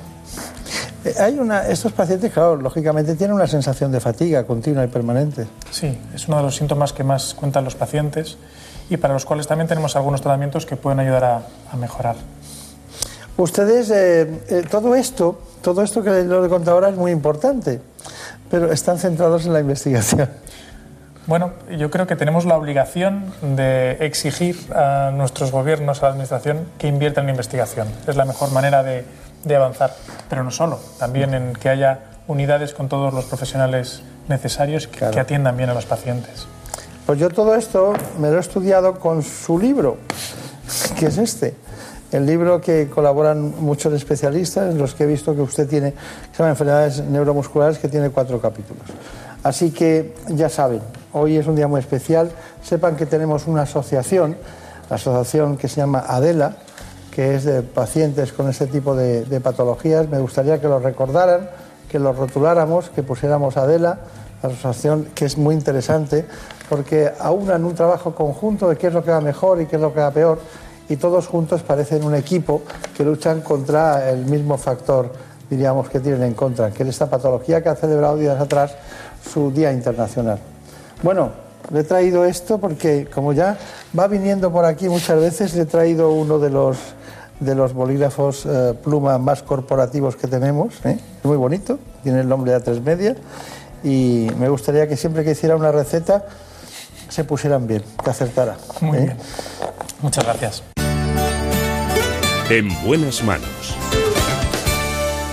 Pues lo cierto es que después de lo que acaba de matizar nuestro especialista invitado, a mí me gustaría que también entendiéramos que tenemos que seguir profundizando en este asunto.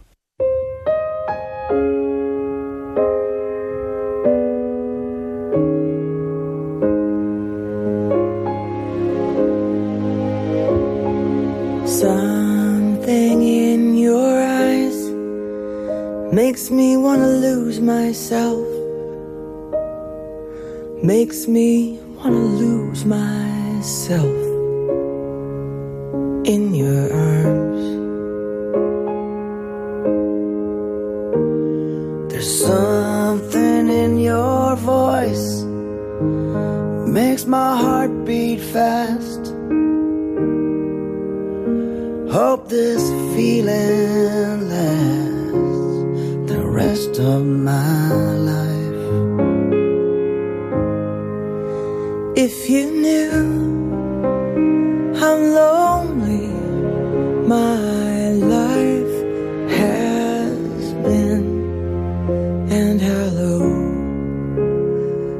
felt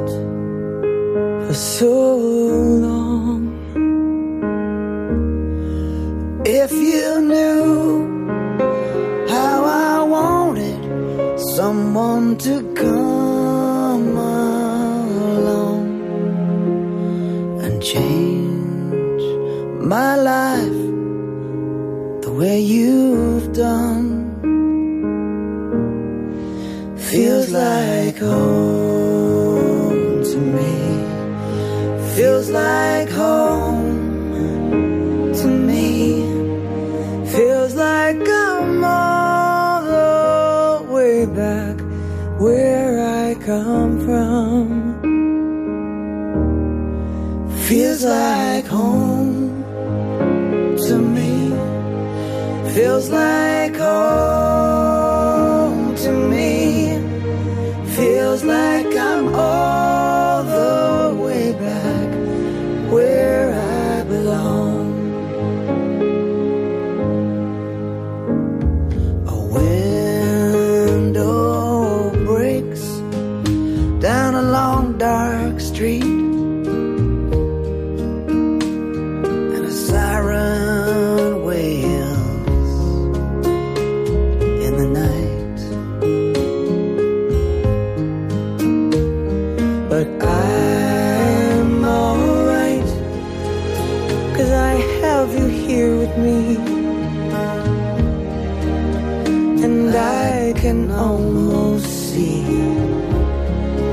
Dark there's a light. If you knew how much this moment means to me. And how long, how long I've waited, I've waited for your touch. Feels like home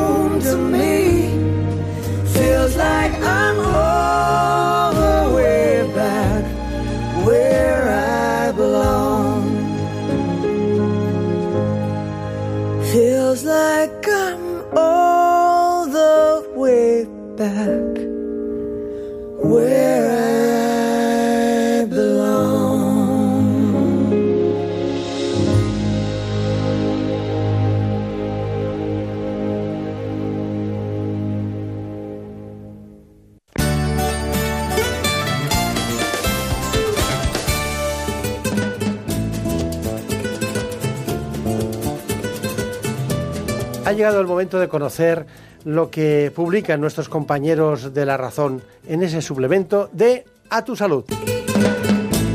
Saludos desde La Razón. Esta semana nuestro suplemento a tu salud es un anuario de 68 páginas en las que recordamos los temas más importantes de los que hemos hablado durante este año 2018. Es el caso, por ejemplo, de las nuevas epidemias que han rebrotado, como el sarampión, o las novedades presentadas en el tratamiento del cáncer gracias a la inmunoterapia, o las resistencias bacterianas y las infecciones que han puesto en jaque al sistema sanitario. Además, contamos con entrevistas y artículos de opinión de las principales instituciones sanitarias de nuestro país, así como nuestros colaboradores habituales. Y con este resumen del año echamos el cierre a un 2018 lleno de novedades sanitarias. Y les deseamos que 2019 llegue cargado de mucha salud. Que pasen una feliz semana. En buenas manos. Hay una carretera que une Nueva York con Sevilla. 42 kilómetros que te llevarán más lejos que nunca. Porque con New Balance, si corres el Zurich Maratón de Sevilla, puedes cumplir tu sueño como corredor. Participar en el Maratón de la Gran Manzana. Entra en zurichmaratonsevilla.es y entérate de todo. ¿Te lo dije o no te lo dije? Sí, papá. Si es que nunca me haces caso. ¿Cuánto dinero te has gastado ya en, en las dichosas humedades para nada? Tienes razón, papá. Si hubieras llamado Murprotec desde el principio, otro gallo cantaría. Que te eliminan las humedades de forma definitiva y te dan una garantía de hasta 30 años. Anda, pásame el contacto, porfi. Llama al 930 1130 o entra en murprotec.es. Es que lo que no sepa un padre...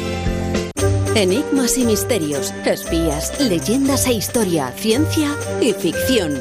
Los fines de semana en La Rosa de los Vientos. Él había sido agente ruso, estaba exiliado. Se culpó, por supuesto, a los rusos y se dijo que habían sido envenenados. Y hoy en Juicio de la Historia vamos a hablar del personaje más maligno de todos los tiempos.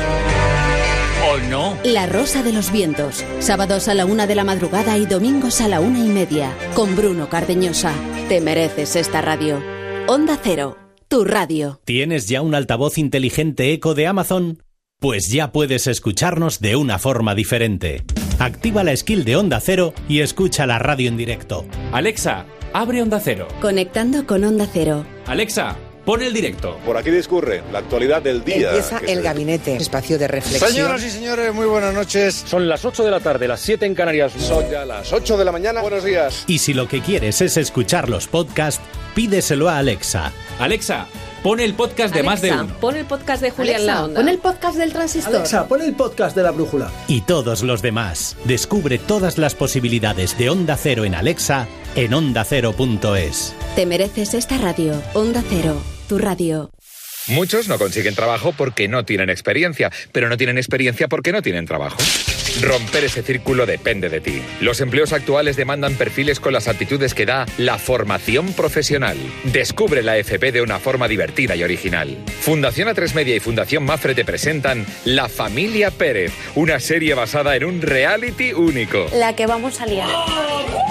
Búscala en tu A3 Player y en la web descubrelafp.org.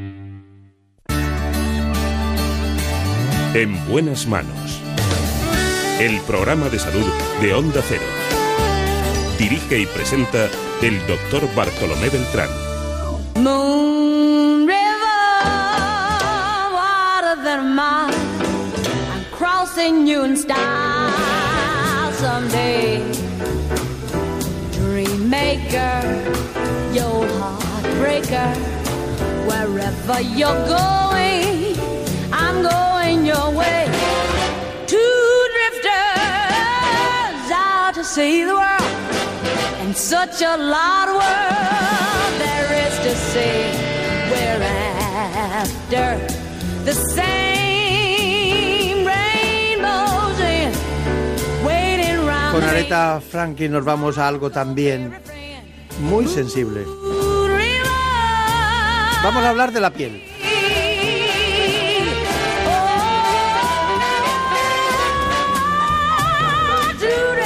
Porque más de un millón de personas padecen psoriasis en España. Algo que tiene un gran impacto en la autoestima. Lo hacemos con el doctor Pedro Rodríguez, que trabaja en el Hospital de la Princesa de Madrid.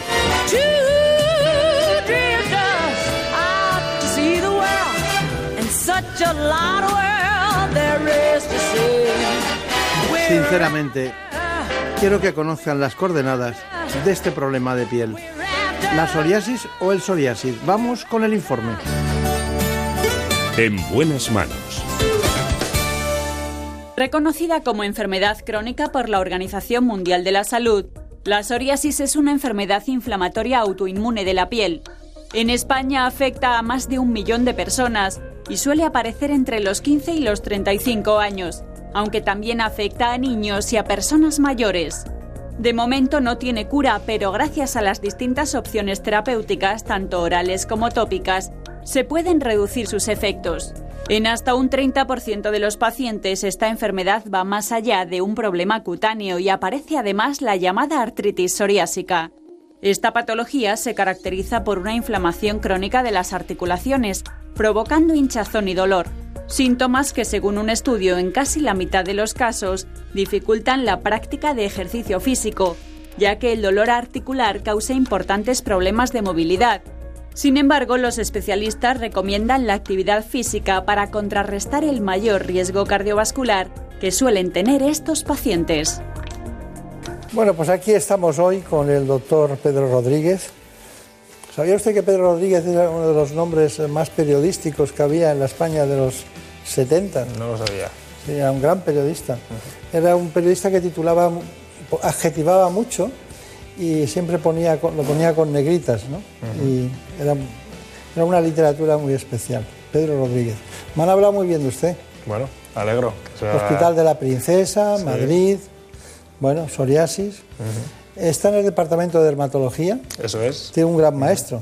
El doctor Lauden. Es uno, una vez fui a, a una mesa redonda y dice que viene el doctor Da- Dauden porque es el que más sabe de, de- de psoriasis. Sí, sí. Eso a ellos no les gusta que lo digamos, ¿no? porque hay muchos que saben mucho de psoriasis y hay otros que son muy discretos y otros que salen más o salen menos. Pero estamos hablando de una enfermedad inflamatoria, estamos hablando de una enfermedad autoinmune. Estamos hablando de una enfermedad con componente inflamatorio y componente autoinmune, eh, incluso autoinflamatorio, que es un nuevo grupo de enfermedades que se dice ahora, tendría también un componente y bueno, eh, eh, multifactorial, factores genéticos, factores ambientales y, desde luego un papel muy importante de, de la inflamación como lo que causa al final las, las placas de psoriasis. Pero es gente que tiene una pérdida alta de autoestima, que se siente en lo social muy mal, que cuando se tienen que desnudar lo pasan fatal. Simplemente cuando llega el verano y el buen tiempo ya están las cosas muy mal. Eh, dígame, ¿en qué zonas del cuerpo sale más la psoriasis? Claro, la, la psoriasis eh, vulgar, la clásica, eh, siempre se ha dicho las zonas de extensión, codos, rodillas. Es verdad que luego el, sitio que más afecta es el cuero cabelludo. Es verdad que luego muchas veces no se ve, pero la descamación del cuero cabelludo en los hombres con el traje, que se, que se ve la, esa descamación, esa caspa, pues afecta también importante importantemente a la calidad de vida. Pero desde luego los codos, las rodillas, el dorso de las manos, en verano cuando nos descubrimos, pues suele ser lo que afecta más a, a los pacientes. Sí. Está bien. Bueno, hay una, hay una cuestión también que me llama mucho la atención y es que se asocia a muchas patologías. Por ejemplo, eh, hay personas que tienen síndrome metabólico, hipertensión, tiene mucha comorbilidad, ¿no? Eso es. Ahora es un concepto que está muy de moda, que es eh, lo que se ha venido llamando la marcha psoriásica. Antiguamente se decía, cuando se diagnosticaba un paciente, usted tiene psoriasis y se va eh, a morir con esto, pero no de esto. Pero ya se ha visto eh, en los últimos años que se asocia a mayor riesgo cardiovascular, a mayor síndrome metabólico, a mayor afectación metabólica del hígado. entonces puede tener problemas asociados a nivel inflamatorio, que al final es lo que se está viendo, que todas las enfermedades inflamatorias están un poco relacionadas. Bueno, eh, ¿por qué es importante el diagnóstico precoz? Es importante el diagnóstico precoz porque en los últimos años algunas de estas eh, publicaciones que hablan de todas las enfermedades eh, cardiovasculares o inflamatorias a las que eh, se asocia la psoriasis, pues un buen control de la psoriasis en principio podría prevenir además un, un, un buen control de la afectación metabólica, de, de, la aterosclerosis precoz al final, que es lo que, lo que da luego problemas cardiovasculares. seguro que los dermatólogos estaban hacían prisionera la psoriasis de su especialidad, ¿no?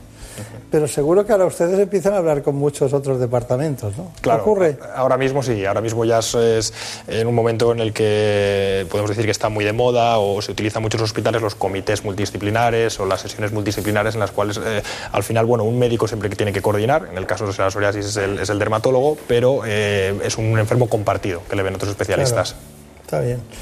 Tiene usted dos minutos ¿Le han dado dos minutos en su vida para contar a todos no. los espectadores qué es la psoriasis?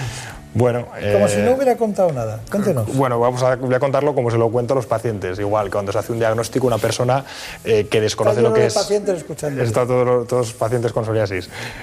Bueno, es, un, eh, es, una enfermedad, como hemos dicho ya, eh, autoinmune. La, la, la, causa el propio cuerpo. Eh, hay factores genéticos, factores ambientales, hay infecciones. ese es el origen de, de, la enfermedad, pero ya una vez que está establecida, es una enfermedad crónica. es muy, muy, muy variable. Hay, hay, pacientes que tienen, como hemos dicho, solo afectación en el cuero cabelludo y pueden estar toda la vida con afectación en el cuero cabelludo, y hay otros pacientes que están el cuerpo entero. Entonces es muy, muy variable. Una sola zona toda la vida o muchas zonas con momentos de, que uno mejor, momentos que está peor, afectando a varias zonas del cuerpo. Y, lo que sería fundamental eh, dejar claro para los pacientes cuando se hace el diagnóstico y para que lo sepa todo el mundo es que a día de hoy tiene muchos tratamientos, o sea, a día de hoy hay eh, muchísimas opciones, además opciones individualizadas porque cada tratamiento se adapta eh, a la psoriasis de cada paciente. Mmm, psoriasis muy leves con, con, poca afectación, pues podemos tener tratamientos tópicos, estos son cremas con las cuales no tenemos efectos secundarios importantes y podemos tener un buen control de la enfermedad psoriasis muy graves que afectan todo el cuerpo, pues tenemos una nueva generación de fármacos, eh, los fármacos biológicos, que hoy en día el perfil de eficacia y seguridad pues es eh, muy bueno. Muy bien, tenía que faltar algo. Tenía ¿Qué faltaba? La epidemiología faltaba, pero eso lo trataremos. y el tratamiento quería especificar que usted ha puesto tratamientos tópicos y biológicos, pero también hay el tratamiento de psoriasis moderada, ¿no? Eso Ese es. concepto nuevo que hay de psoriasis moderada. ¿Es sí, correcto? Sí, sí, sí. Tenemos en, tenemos pero en eso medio. ya son añadidos que le vamos a hacer después. Venga. Tengo mucho interés en ver aquellas actividades que también realizan las asociaciones de pacientes, que es el equivalente a lo que nos contaba Lali León antes con el tema de la humanización dentro de los hospitales de los niños. Los pacientes luchan. Hay una organización que se llama Acción, Acción Psoriasis, que enseguida veremos en qué consiste. Pero antes, dígame la epidemiología.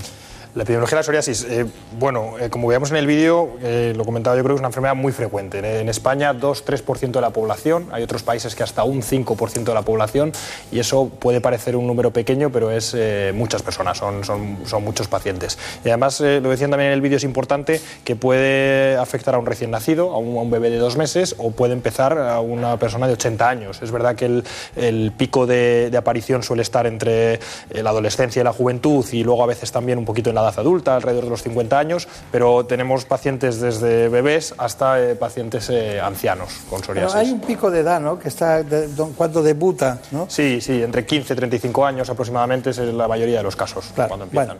Bueno, eh, vamos allá con esta información sobre acción psoriasis porque nos importa mucho lo que ellos hacen, cómo lo hacen, con qué interés y qué es, diríamos, posiblemente de las asociaciones que concita más el interés de los pacientes de psoriasis.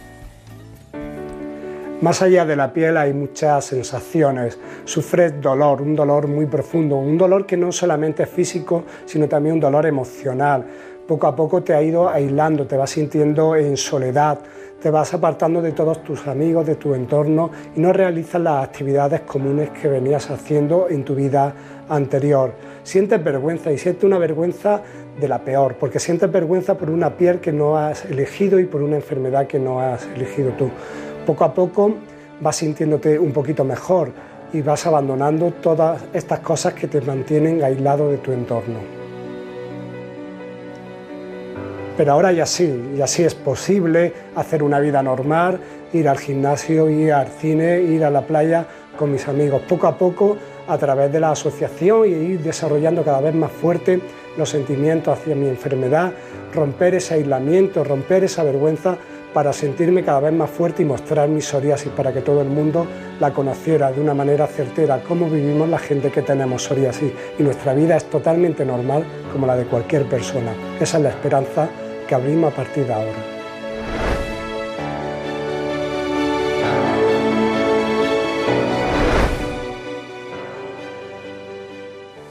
después de ver esta información de acción psoriasis, eh, aclaremos exactamente el, el, tratamiento. Es decir, diagnóstico precoz para empezar cuanto antes. Empezamos cuanto antes. Cogemos una mediana edad, 30, 35 años. ¿Qué hacemos? Hay tratamiento, ¿no? No hay un tratamiento, no existe un tratamiento curativo, pero hay un tratamiento que persigue lo que se llama el blanqueamiento, el, el quitar todas las lesiones de la psoriasis.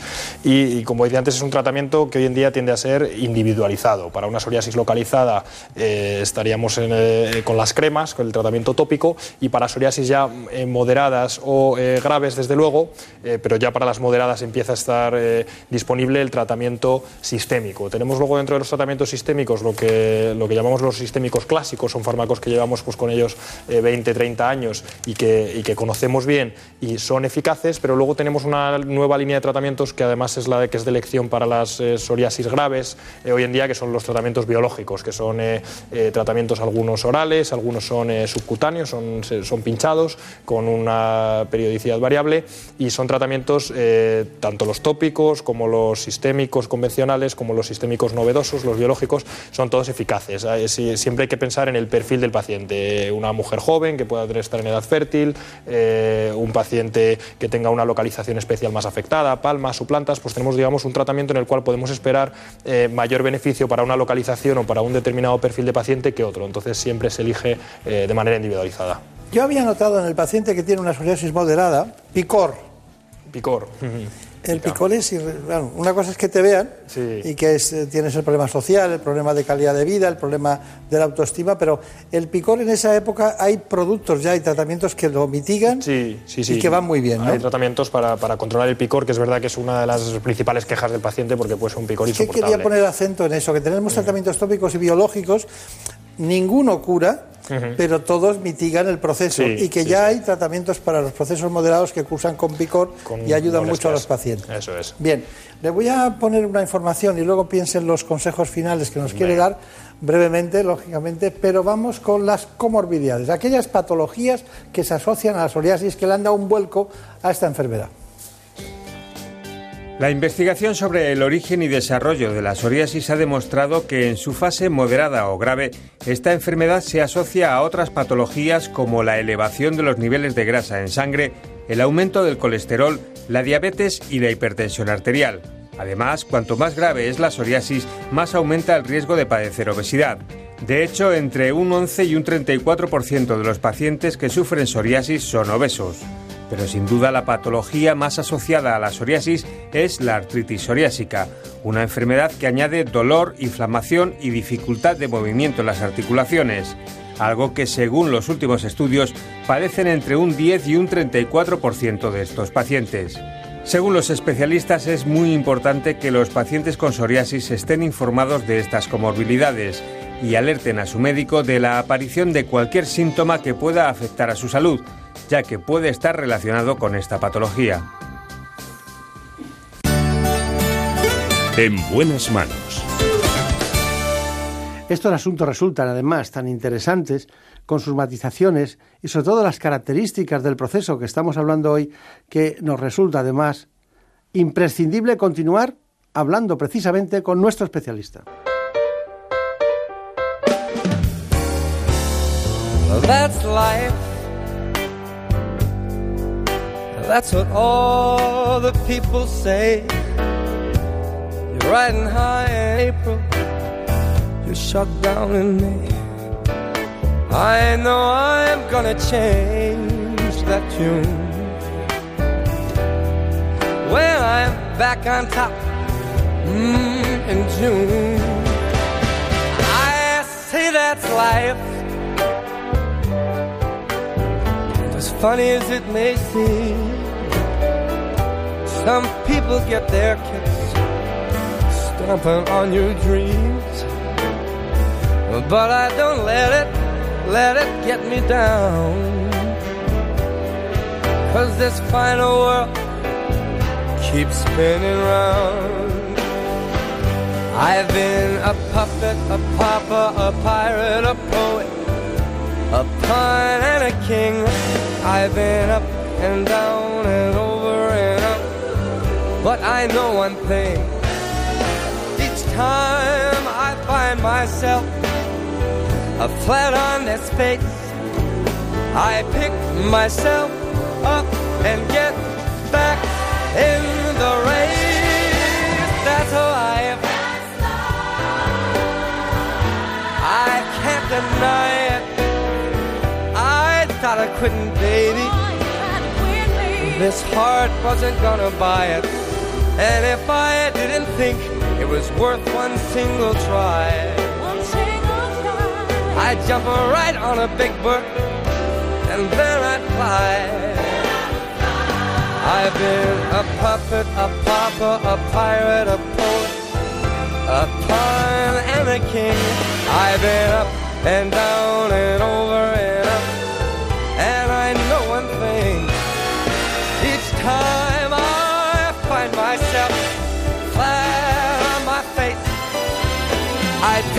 myself up and get back in the race. That's life. That's life, and I can't deny it. Many times I thought of cutting out, but my heart won't buy it. But if there's nothing shaking come here July, I'm gonna roll. I'm gonna roll.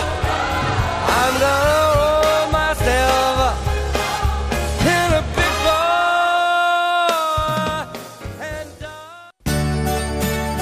En buenas manos. Bueno, conclusiones. Bueno, hemos visto muy interesante el tema de las comorbilidades y la artritis. Eh, la artritis, uno de cada tres, uno de cada cuatro pacientes. Interesa también mucho el diagnóstico precoz, ya que... O sea, que es que estamos, para que nos entiendan bien, es que estamos hablando de una enfermedad dermatológica en su origen, pero que acaba con una artritis parecida a la reumatoide, que se llama artritis psoriásica, es. y que incluso las grandes eh, firmas farmacéuticas están locas por conseguir desarrollar control- un fármaco que controle la no artritis manera. psoriásica. Está- porque, se está peleando todo el mundo por eso es, conseguirlo. cuando aparece la artritis en uno de cada tres, uno de cada cuatro pacientes, pues puede dejar luego secuelas de movimiento importantes y por eso también conviene el diagnóstico precoz. Eh, conclusión de, de- de la psoriasis sería eh, el mensaje de que hay tratamiento, de que no es un tratamiento curativo, pero que a día de hoy nadie se tiene que quedar en casa eh, con miedo a tratarse o con miedo a salir a la calle o con picor, eh, pensando que bueno, le ha tocado esta enfermedad y le toca aguantarse, porque en cualquier hospital de, de- de nuestro país, pues por suerte le van a poder ofrecer muchos tratamientos que van a mitigar esos síntomas y ayudarle con su, con su problema. Está bien. Bueno, pues muchas gracias. Muchas de gracias. recuerdos a los compañeros del Hospital de la Por Princesa de Madrid. No sabe usted cómo, cómo me hablaron, concretamente. Sí, sí. eh, Elena Español me habló mu- Muy de bien. usted. Español es un, es un, es un buen apellido, Sí, ¿no? Sobre todo para viajar por cualquier lugar de España. No hay duda. Bueno, pues muchos recuerdos para ellos y muchas gracias. Muy bien. Y a todos ustedes indicarles que después de hablar de la psoriasis o el psoriasis, estamos hablando de una, una de las cuestiones más dramáticas en la vida de aquellas personas que la padecen. Pero también tenemos y hemos dado hoy en este espacio una gran alegría a muchos eh, gestores de hospitales, a muchos directores de hospitales, a mucha enfermería, a muchos responsables de niños que están afectos de patologías que también necesitan el estado de ánimo, la empatía. Para eso está la Fundación A3 Media. Hoy estuvo con nosotros también Lari León. Muchas gracias y hasta pronto. En buenas manos.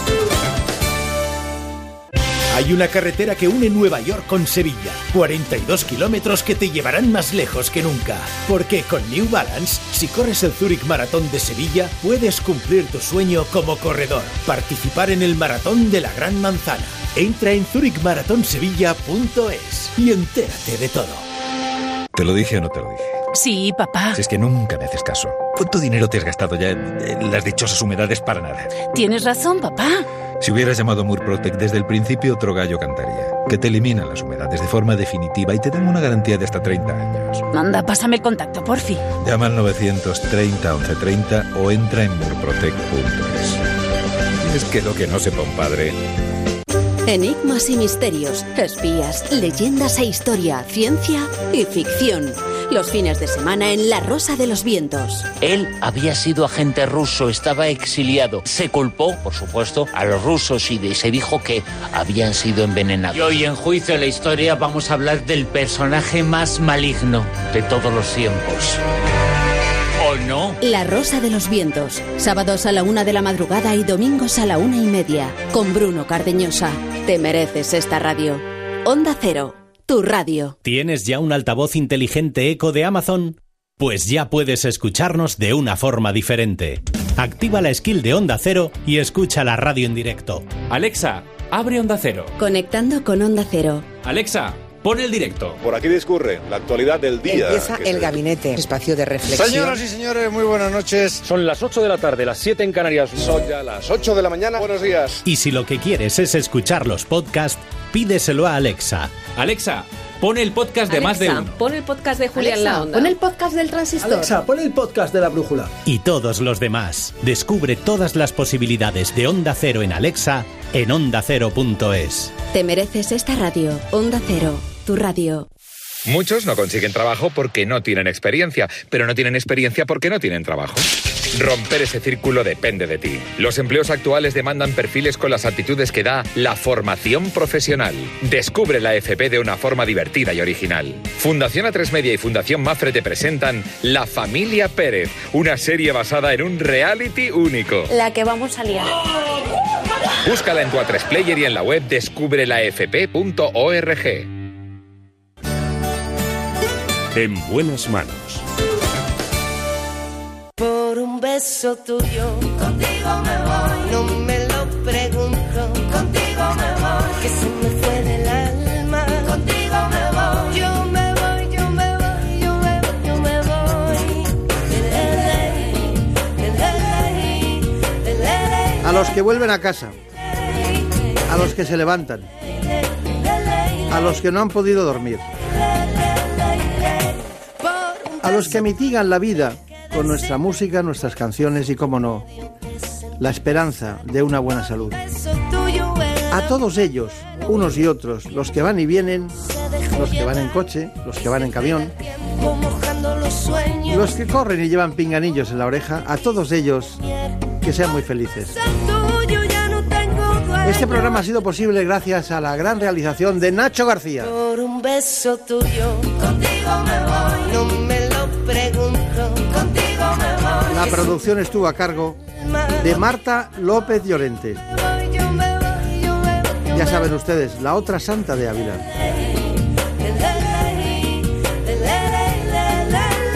Si lo sabré yo.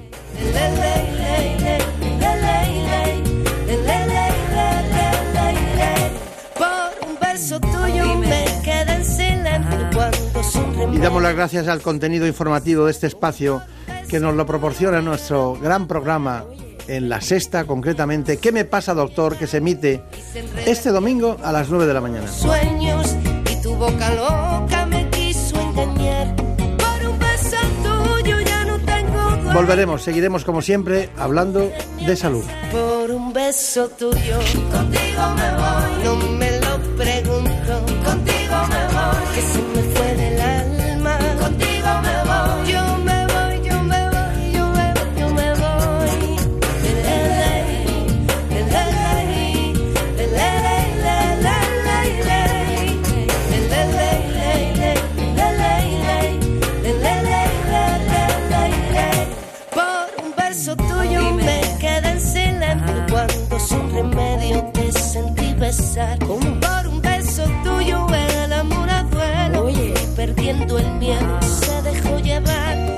Enreda el tiempo mojando los sueños y tu boca loca